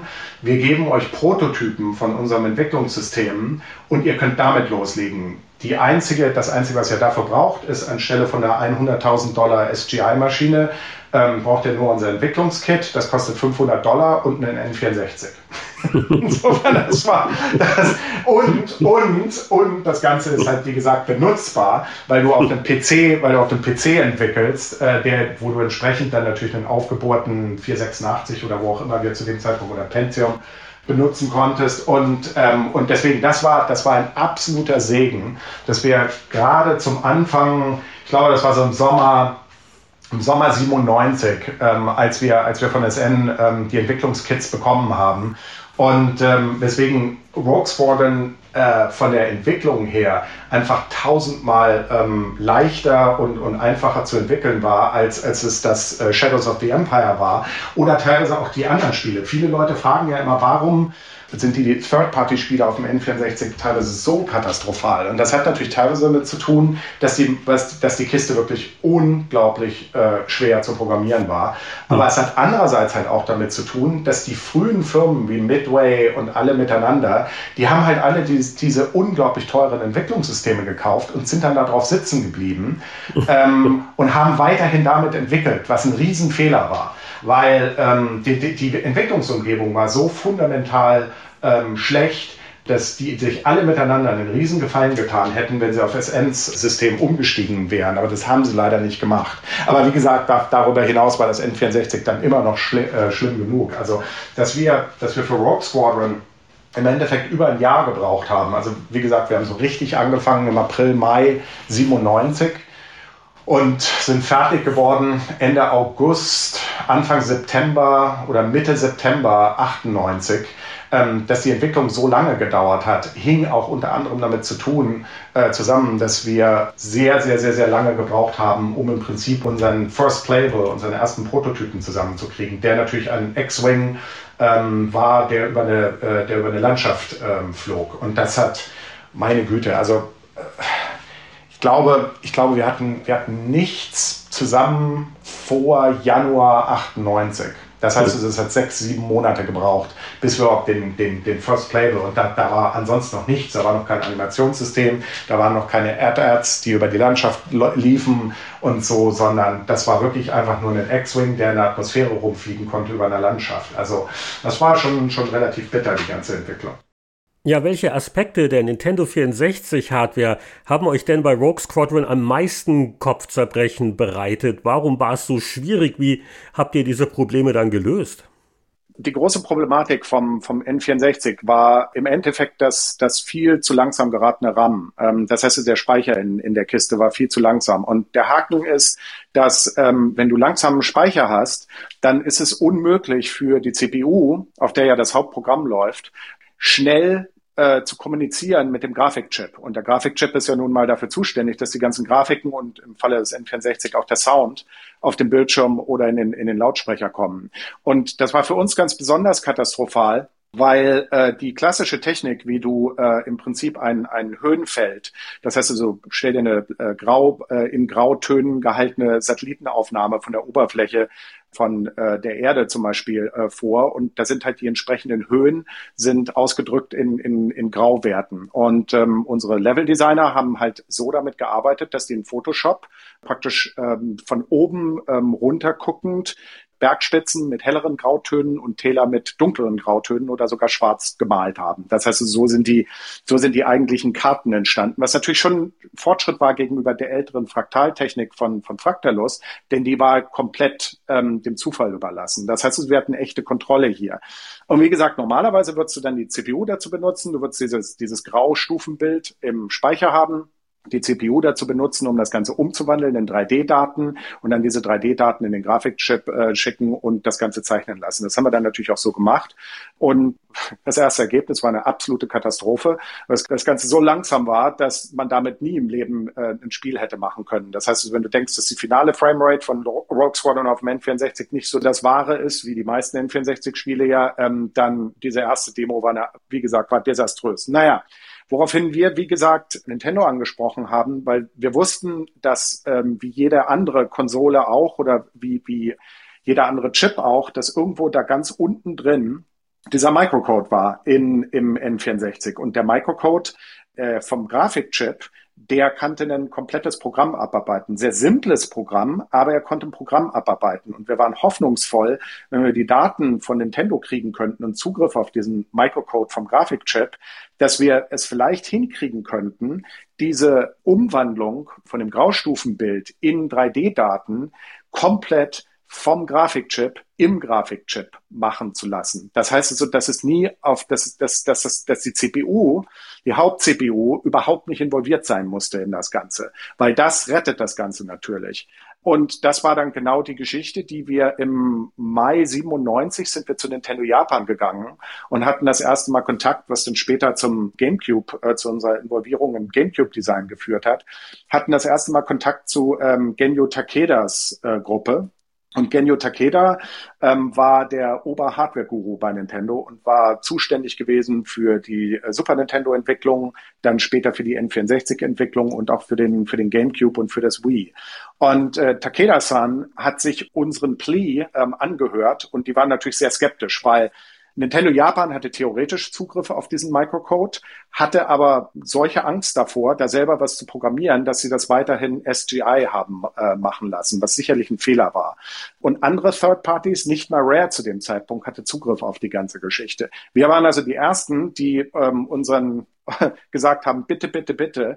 Unsere Argumente waren halt, wie gesagt, A, wir möchten die Landschaft auf dem, auf dem Grafikchip irgendwie hinkriegen und B, wir wollen das komplette SGI Soundsystem neu schreiben, weil die andere, der andere große Haken vom, vom N64 war, dass Nintendo SGI das äh, übergeben hatte, dass SGI den Sound Microcode äh, schreiben sollte. Und SGI war eine Grafikfirma. Die hatten keinerlei Ahnung von Sound oder Audio. Und es war natürlich sowieso schon limitiert genug von den, von den Möglichkeiten her, von den Speichermöglichkeiten her, weil wir ja auf einer Cartridge sein mussten. Das heißt, also, die Dinger waren viel zu klein verglichen mit dem, was du zu dem Zeitpunkt auf eine CD auf der Playstation ähm, draufpacken konntest. Naja, woraufhin wir uns das Ganze angeguckt haben und wir haben gesagt, oh mein Gott, ähm, Chris Hülsbeck, ähm, unser, unser Soundguru und Thomas, ähm, der am meisten Ahnung von Audio hatte, wir guckten uns das alle an und sagten, oh mein Gott, wir müssen Star Wars Musik, also orchestrale Musik mit diesen lausigen Fähigkeiten von diesem SGI Soundsystem machen. Nee, das schreiben wir komplett neu.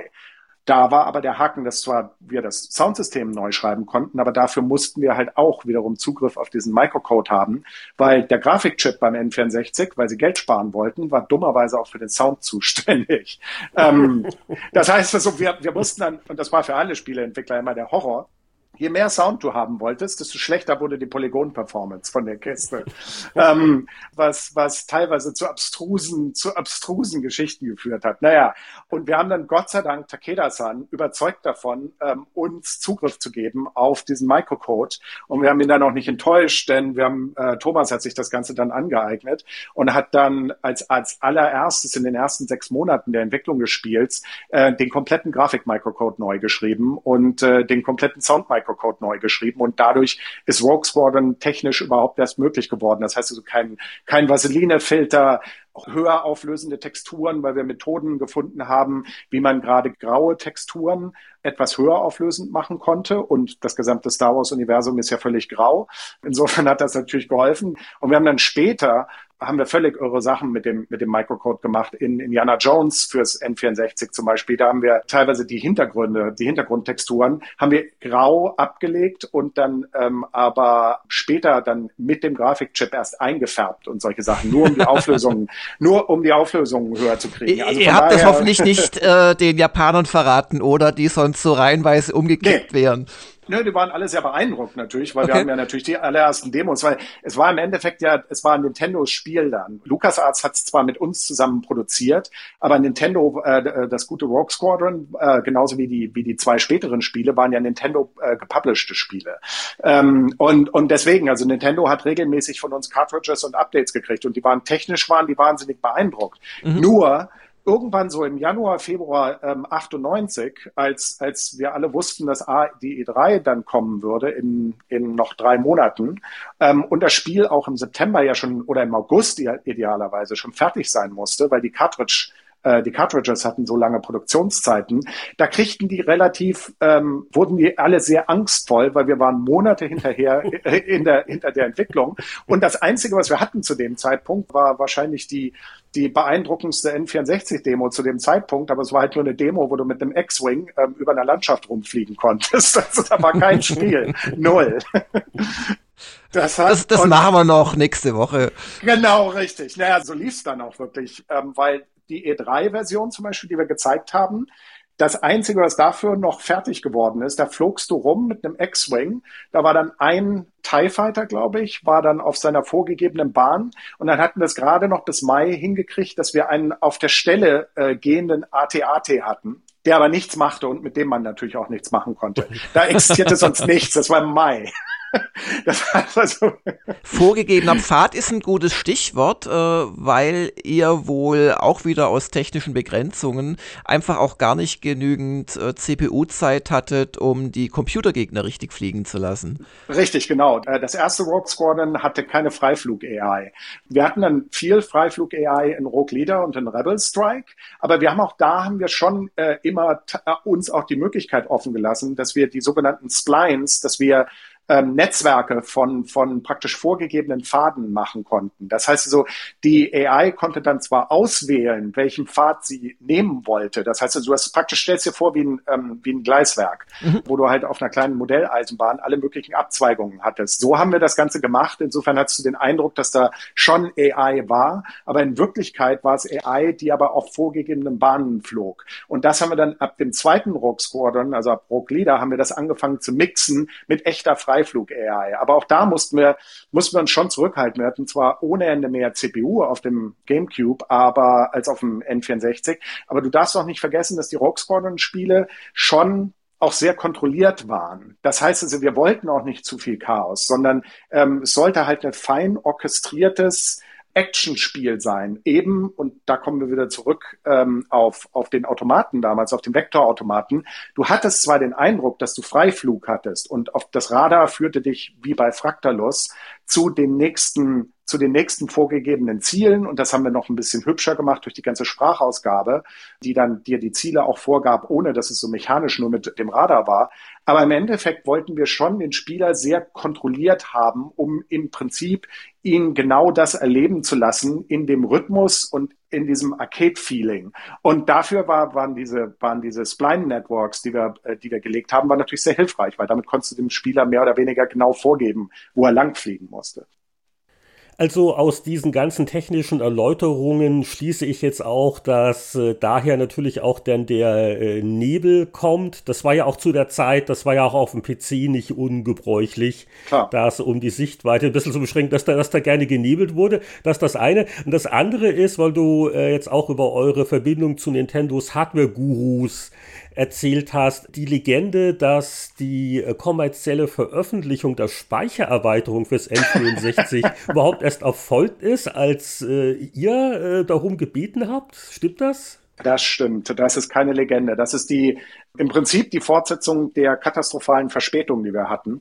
Das heißt, wir kommen aus der E3 raus, es ist Mai und uns ist klar, dass wir noch, ähm, lass mal sehen, eins, zwei, drei, vier Monate haben. Wir haben noch keinen Snowspeeder, der ja ein komplett anderes Flugmodell brauchte und der die ATATs ja nun mal auch äh, mit dem mit dem Kabel, mit dem Tow-Cable zu Fall bringen musste, was ja eine sehr komplexe äh, Geschichte ist, das Ganze zu machen. Wir hatten noch, noch gar nicht leicht, wie ich wieder gemerkt habe, übrigens beim äh, Anspielen, aber das nur am Rande. Aber es sind Rocklieder, es sind Rocklieder deutlich leichter. Und das heißt also, wir hatten das. Dann ähm, mussten wir den Y-Wing, gut, der, der musste bomben können, aber dafür brauchte er natürlich auch eine andere Kamera und all sowas. Das heißt, die ganzen, und der A-Wing, der war relativ simpel, weil der fliegt nur schneller. Aber nichtsdestotrotz, gerade der Snowspeeder zum Beispiel, also es war, äh, es war absoluter Wahnsinn. Das heißt, wir panikten völlig und haben dann aufgeteilt. Also ursprünglich hat zum Beispiel nur Holger an dem X-Wing gearbeitet und an der Steuerung. Und ähm, wir haben das Ganze dann aufgeteilt. Das heißt, Thomas ist dann auch noch mit rein, weil der hat ja normalerweise Technik gemacht und hat dann angefangen, den Snowspeeder zu programmieren und all sowas. Das heißt also, wir wurden, wir wurden sehr panisch, weil wir waren ja nun auch ein kleines Team. Und äh, da gab es dann auch eine ganze Menge Reibereien mit LucasArts, weil LucasArts ähm, einen Großteil der Grafik gemacht hat. Wir hatten zwar die Schiffe, haben unsere Grafiker gemacht, aber die Himmelshintergründe zum Beispiel entstanden bei Lukas und auch eine Menge der Gebäude. Und da gab es dann halt sehr viele Reibereien, weil wir dann halt äh, zum Beispiel die Lukas-Grafiker kamen mit den wahnsinnigen Einschränkungen des N64 nicht richtig zurecht. Und die gaben uns dann, die gaben uns dann ähm, Assets ähm, von Häusern und sowas, wo wir halt gesagt haben, meine Güte, das ist ja fürchterlich, weil die halt keinerlei der Tricks benutzt haben, die wir ihnen gesagt hatten, dass sie sie benutzen sollten. Aber da machte man halt einfach in Photoshop seine 1000 mal 1000 Textur und naja, das wird schon irgendwie, das werden die, das werden die Deutschen schon irgendwie vernünftig vernünftig aussehen lassen. Das war sicher auch psychologisch nicht ganz einfach, weil so ein angestellter Lukas-Grafiker, der lässt sich ja auch dann nicht genau von den Deutschen da ja, äh, auch genau. was so sagen, so ohne weiteres. Und dann die deutsche Direktheit, die wird ja auch nicht immer so geschätzt. Du, wir hatten katastrophale ähm, Fallouts. Also ähm, eine der unschöneren Geschichten ist, dass in den letzten zwei Monaten ähm, hatten sie hatten sie bei LucasArts drüben praktisch die Division, die an an Rock Squadron arbeitet, hatte eine kleine äh, Voodoo-Puppe von mir gemacht, äh, die in die sie in die sie in die sie Nadeln gesteckt haben und aber heiße Nadeln. heiße Nadeln, ja, ganz genau. Ja, ja, also nee, wir, wir hatten, äh, und, und es führte dann in den letzten Monaten auch dazu, dass im Prinzip die Leute, äh, mehrere Leute sprangen ab vom Team und haben gesagt, sie wollten mit uns nicht mehr zusammenarbeiten. Ähm, und andere, die im Prinzip sehr gut, äh, das, das, das gut fanden, was wir machten, haben gesagt, okay, wir ziehen zu euch rüber. Ähm, und im Endeffekt haben wir dann die letzten Monate wirklich alle zusammen bei uns im Büro gearbeitet, ähm, auch mit den LucasArts-Leuten. Und ironischerweise sind die, die Leute, die dann bei uns mitgearbeitet haben, die haben dann alle gekündigt bei LucasArts danach und sind dann ähm, 100 Prozent zu Factor 5 gekommen, weil sie halt halt ganz einfach ähm, ja, im Prinzip die deutsche Direktheit etwas, etwas lieber mochten. Aber klar, ah, es war also natürlich die, die Harten, die sind gleich zu euch gekommen, die Schwachen, die wurden weggefiltert.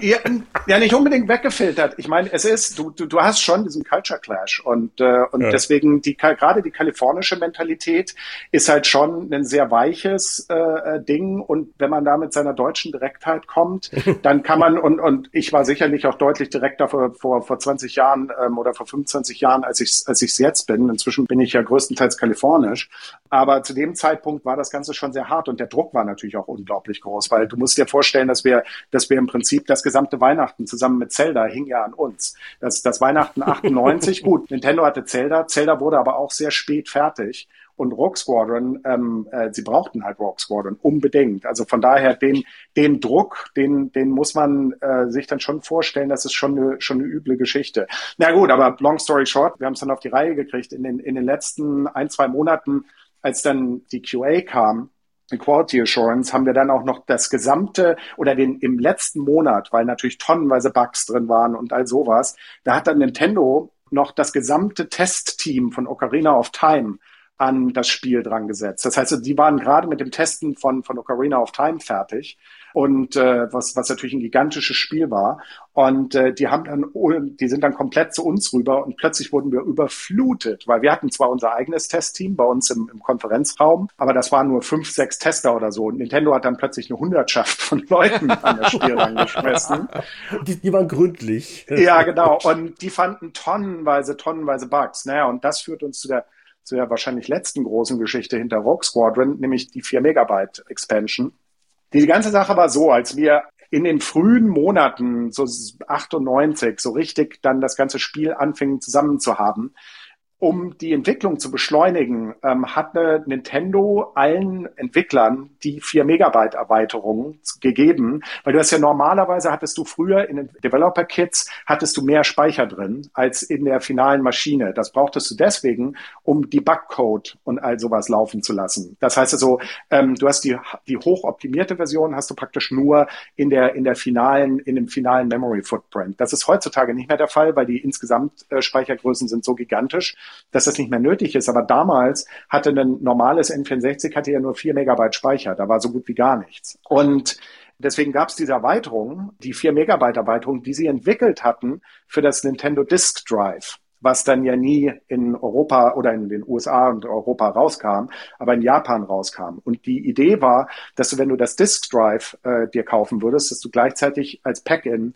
die Speichererweiterung kriegen würdest und damit dann halt mehr möglich wäre. Nintendo hatte nie auch nur ansatzweise daran gedacht, diese Speichererweiterung je äh, als Standalone zu verkaufen. Aber wie gesagt, mm. sie, haben, sie haben den entscheidenden Fehler gemacht, uns, uns Entwicklern die Dinger zu geben, damit wir, damit wir halt, wie gesagt, leichter entwickeln konnten. Naja, das heißt also, unser, unser Landschaftscode lief und unser Animationscode lief das erste Mal, wie gesagt, zu E3. Und gerade der Animationscode, weil wir hatten vorher nie 3D-Animationen groß gemacht, war sehr, sehr, sehr unoptimiert und fraß eine ganze Menge Speicher. Naja, das heißt also, wir kamen dann sehr schnell an den Punkt, wo wir uns so reinfraßen in den doppelten Speicher und dann ging ein Megabyte nach dem anderen Megabyte so, so drauf. Und über den Sommer hinweg, die Level-Designer fanden das dann auch sehr schön, dass man, dass man plötzlich größere Karten machen konnte und all sowas. Und Thomas und ich haben dann alle miteinander immer beschwichtigt, dass ja, ja, am Ende kriegen wir das schon irgendwie in die vier Megabyte rein. Und naja, das, das Ganze kam dann im Sommer ähm, wurde, es, wurde es zu einer echten Krise, ähm, im Spätsommer, weil zu dem Zeitpunkt halt ähm, Nintendo gesagt hat, äh, du wartet mal Leute, ähm, das Ganze kann so nicht laufen. Wir wollen das erste Mal jetzt mal eine Version sehen, die auf einer echten finalen Consumer-Hardware läuft. Woraufhin wir dann gesagt haben, okay, der Haken bei der ganzen Geschichte ist, dass wir jetzt unsere gesamte Entwicklung des Spiels stoppen müssten, unsere kompletten Programmierer an die Optimierung schmeißen müssen weil wir ansonsten den, den Release-Termin nicht schaffen würden. Aber wir haben diese fantastische Idee. Warum shippen wir nicht? Warum shippen wir das Ganze nicht mit einem Pack-in mit der, mit der 4 Megabyte ähm, Hardware? Woraufhin die natürlich völlig ausgerastet sind, ähm, sowohl Nintendo als auch, als auch LucasArts und äh, so, so mehr oder weniger gesagt haben, ihr habt sie ja wohl nicht mehr alle und, und gesagt haben, nee, wir machen das jetzt so, wir teilen das Entwicklungsteam äh, auf. Und die eine Hälfte fängt jetzt sofort an, das Ganze zu optimieren, damit ähm, damit es in die normale in den normalen Speicher rein äh, passt. Und die andere Hälfte ähm, arbeitet weiter am Spiel. Just zu dem Zeitpunkt lief Turok von Acclaim in genau dasselbe Problem rein. Und zu unserer großen Begeisterung fing das Acclaim-Entwicklungsteam an, offen in der Presse darüber zu reden, dass ja ihr Turok, ihr Turok 2 viel besser aussehe, wenn man diese 4 Megabyte Erweiterung ähm, hätte, weil dann könnte es in höherer Auflösung laufen und alles und der Nebel wäre nicht so schlimm und höhere Framerates wären möglich und dass Nintendo das doch auf jeden Fall rausbringen sollte. Das gab einen riesen Bruhaha, weil die natürlich offen damit an die Presse gegangen sind und jetzt fing der Druck an, auf Nintendo stärker zu werden, weil wir dann gesagt haben, oder ich habe in einem der Presseinterviews über Rogue Squadron im Sommer, habe ich gesagt, und übrigens, Genauso wie Turok unterstützen wir auch das 4 Megabyte Modul und damit läuft das Spiel damit läuft das Spiel in deutlich Dass man höherer, eigentlich nicht kaufen kann. ja, genau. In deutlich höherer Auflösung und ist viel hübscher und nur damit sieht Star Wars so richtig wie Star Wars aus. Wie gesagt, was natürlich zu den entsprechenden ähm, Wutausbrüchen geführt hat, aber äh, im Endeffekt hat dann, hat dann Nintendo klein beigegeben und hat gesagt, okay, wenn wir jetzt schon sowieso das als als Marketingproblem haben, wir sind darauf vorbereitet, eine Massenproduktion von dem Ding zu machen. Und im August haben sie sich dann dazu entschieden, dass sie gesagt haben, okay, damit euer Spiel, weil, weil wir waren inzwischen an dem Punkt, wo wir die Nicht-Speichererweiterungsversion so ungefähr am Laufen hatten. So mehrere Level funktioniert noch nicht und crashten noch, aber wir hatten, wir hatten es hingekriegt, zumindest für die ersten zwei, drei Level. Und das Ganze sah schon ziemlich übel aus, weil wir hatten die ganze Zeit in höherer Auflösung entwickelt und wir waren das erste Mal damit jetzt wirklich auf einem Original N64 möglichen niedrigen Auflösung. Und das Ganze sah sehr, sehr, sehr, sehr verschwommen und und vielleicht nicht ganz so schlimm wie Mario 64 und Shadows of the Empire, aber es sah schon ziemlich übel aus. Verglichen eben mit der, mit der 4 Megabytes Erweiterungsversion. Und ich glaube, das hat Nintendo auch dazu gebracht, weil sie dann im Prinzip sich dahinter geschmissen haben und gesagt haben, okay, das Spiel läuft auf einem normalen N64, aber Leute, die es wirklich so ähm, spielen wollen, wie es gedacht ist, die müssen sich halt das, äh, die Zusatzspeichererweiterung ähm, kaufen. Und da dasselbe Marketingargument auch hinter Turok zu dem Zeitpunkt war, funktionierte das eigentlich ganz schön. Ähm, und es hat uns wirklich gerettet, weil ganz ehrlich, wenn wir nicht die 4 Megabyte Cartridge gehabt hätten und hätten unterstützen können, dann denke ich, dass die Leute, dass die Reaktion auf Rogue Squadron bei weitem nicht so gut gewesen wäre, wie sie dann war. Weil, weil das Spiel, wenn du es auf einem Stock N64 siehst, ist schon relativ bitter. Das muss man, muss man wirklich sagen. Aber ja, insofern ist die Legende, ist die Legende wahr. Es, sind, es waren nicht wir alleine, sondern es war die Kombination von uns und, und, und Turok, die, die damals dazu geführt hat, dass die Speichererweiterung rausgekommen ist. Warst du denn so in spielerischer Hinsicht damit letztendlich zufrieden? Du hast ja erzählt, was die Inspirationen waren, das Spielgefühl. Es, es spielt sich ja übrigens heute noch äh, erstaunlich gut. Ich äh, habe es jetzt auf dem PC mir wieder angesehen. Äh, ihr habt ja bei der Steuerung auch so viele Kniffe gemacht, dass es halt nicht zu verwirrend ist, äh, dass mhm. Du die Möglichkeit hast, dich automatisch wieder richtig ausrichten zu lassen. Wie, wie siehst du denn das Spielgefühl? Also ich, äh, ich bin ich bin wahnsinnig zufrieden ähm, damit bis heute. Gut, Rogue Leader ist noch mal besser ähm, um, um einige Meilen, aber da können wir ein anderes Mal drüber reden. Aber Rogue Squadron ähm, war dieser Versuch, im Prinzip das Ganze zugänglich zu halten.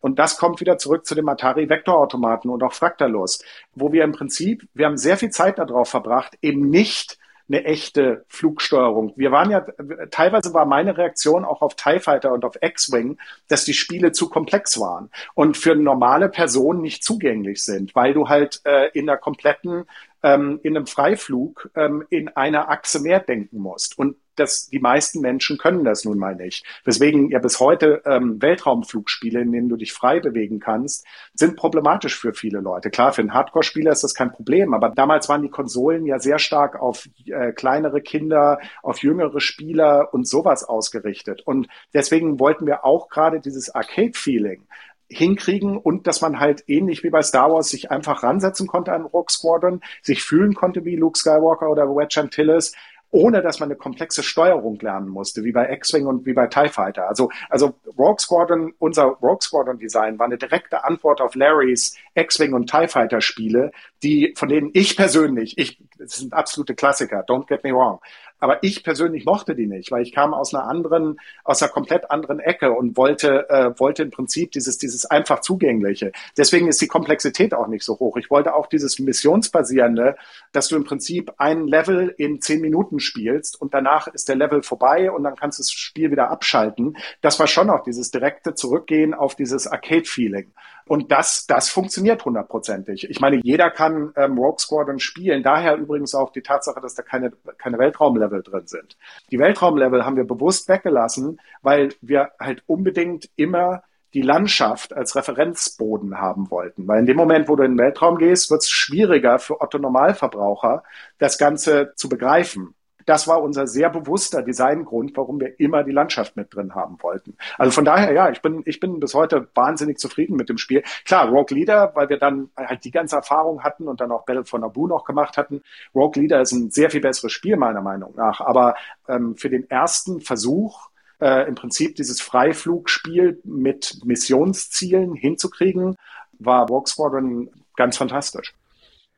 Jetzt haben alle, glaube ich, gemerkt, dass unsere ursprüngliche Planung nicht ganz hinhaut mit der Zeit, denn äh, also die gesamte Trilogie kriegen wir heute nicht abgedeckt. Aber Julian, äh, wir haben ja noch ein bisschen Zeit bis zum 20. Geburtstag von Rogue Leader. Dann kommst du einfach in der zweiten Jahreshälfte wieder in den Podcast und erzählst noch ein bisschen was. Das können wir gerne machen, ja, weil da über Rogue Leader gibt es eine Menge zu erzählen. Oh, und über okay. Rebel Strike.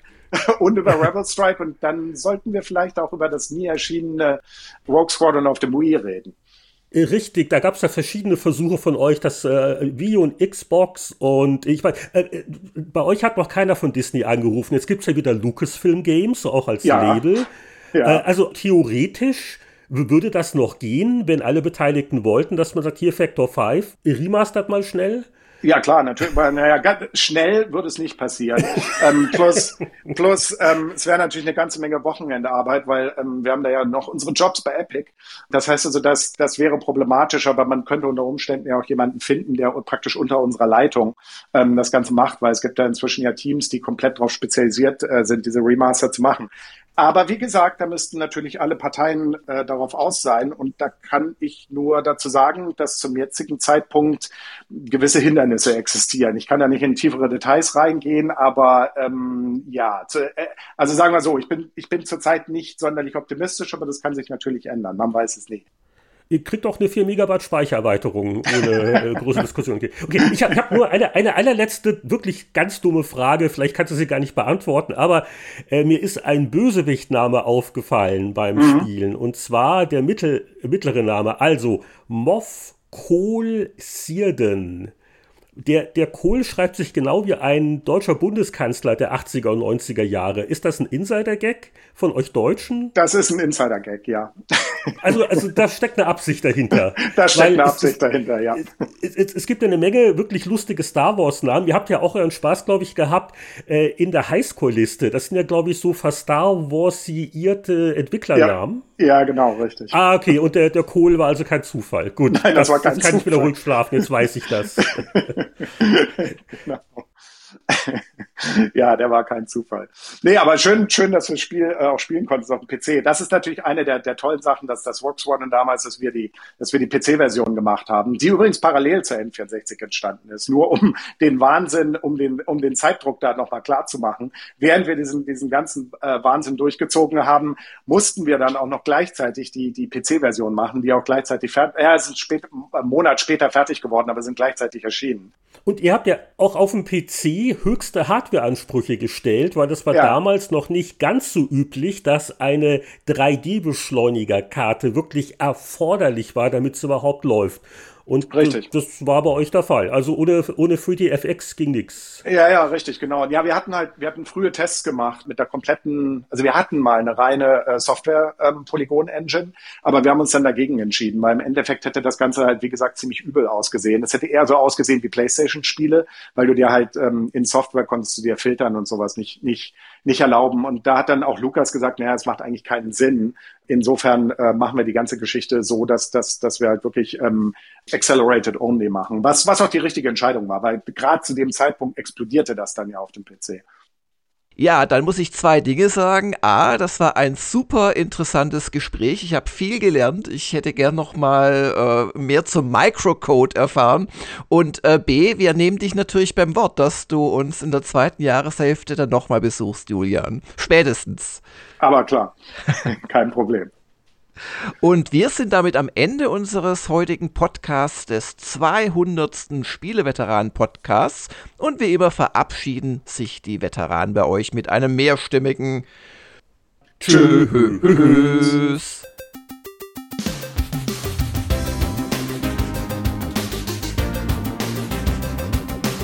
Das war Spieleveteranen Podcast 200 mit unserem Stargast Julian Eggebrecht. Herzlichen Dank für seine Einblicke in die Entwicklung von Rogue Squadron. Und auf 200 folgt 201, glaube ich. Nächste Woche dann die Off-Topic-Folge für die Patreon-Unterstützer und der Rest der Welt hört uns in zwei Wochen wieder. Bis dahin alles Gute und der namentliche Gruß an die Mäzen-Unterstützer unserer Patreon-Kampagne. Und das sind Abrichte, Alexander Schulz, Christian Kohlheim, Christian Timmer, Gronk, Heinrich von Weilnau, Champa, Kurprinz, Lüder Görtmüller, Marc-Alexander Grundke, Mario Stritzelberger, Markus Werner, Pascal Turin, Peter Verdi, Sören Stoneman, Thomas B., Tobias Navarra und Whitebad. Bleibt alle brav verspielt und gesund bis zum nächsten Spieleveteranen-Podcast.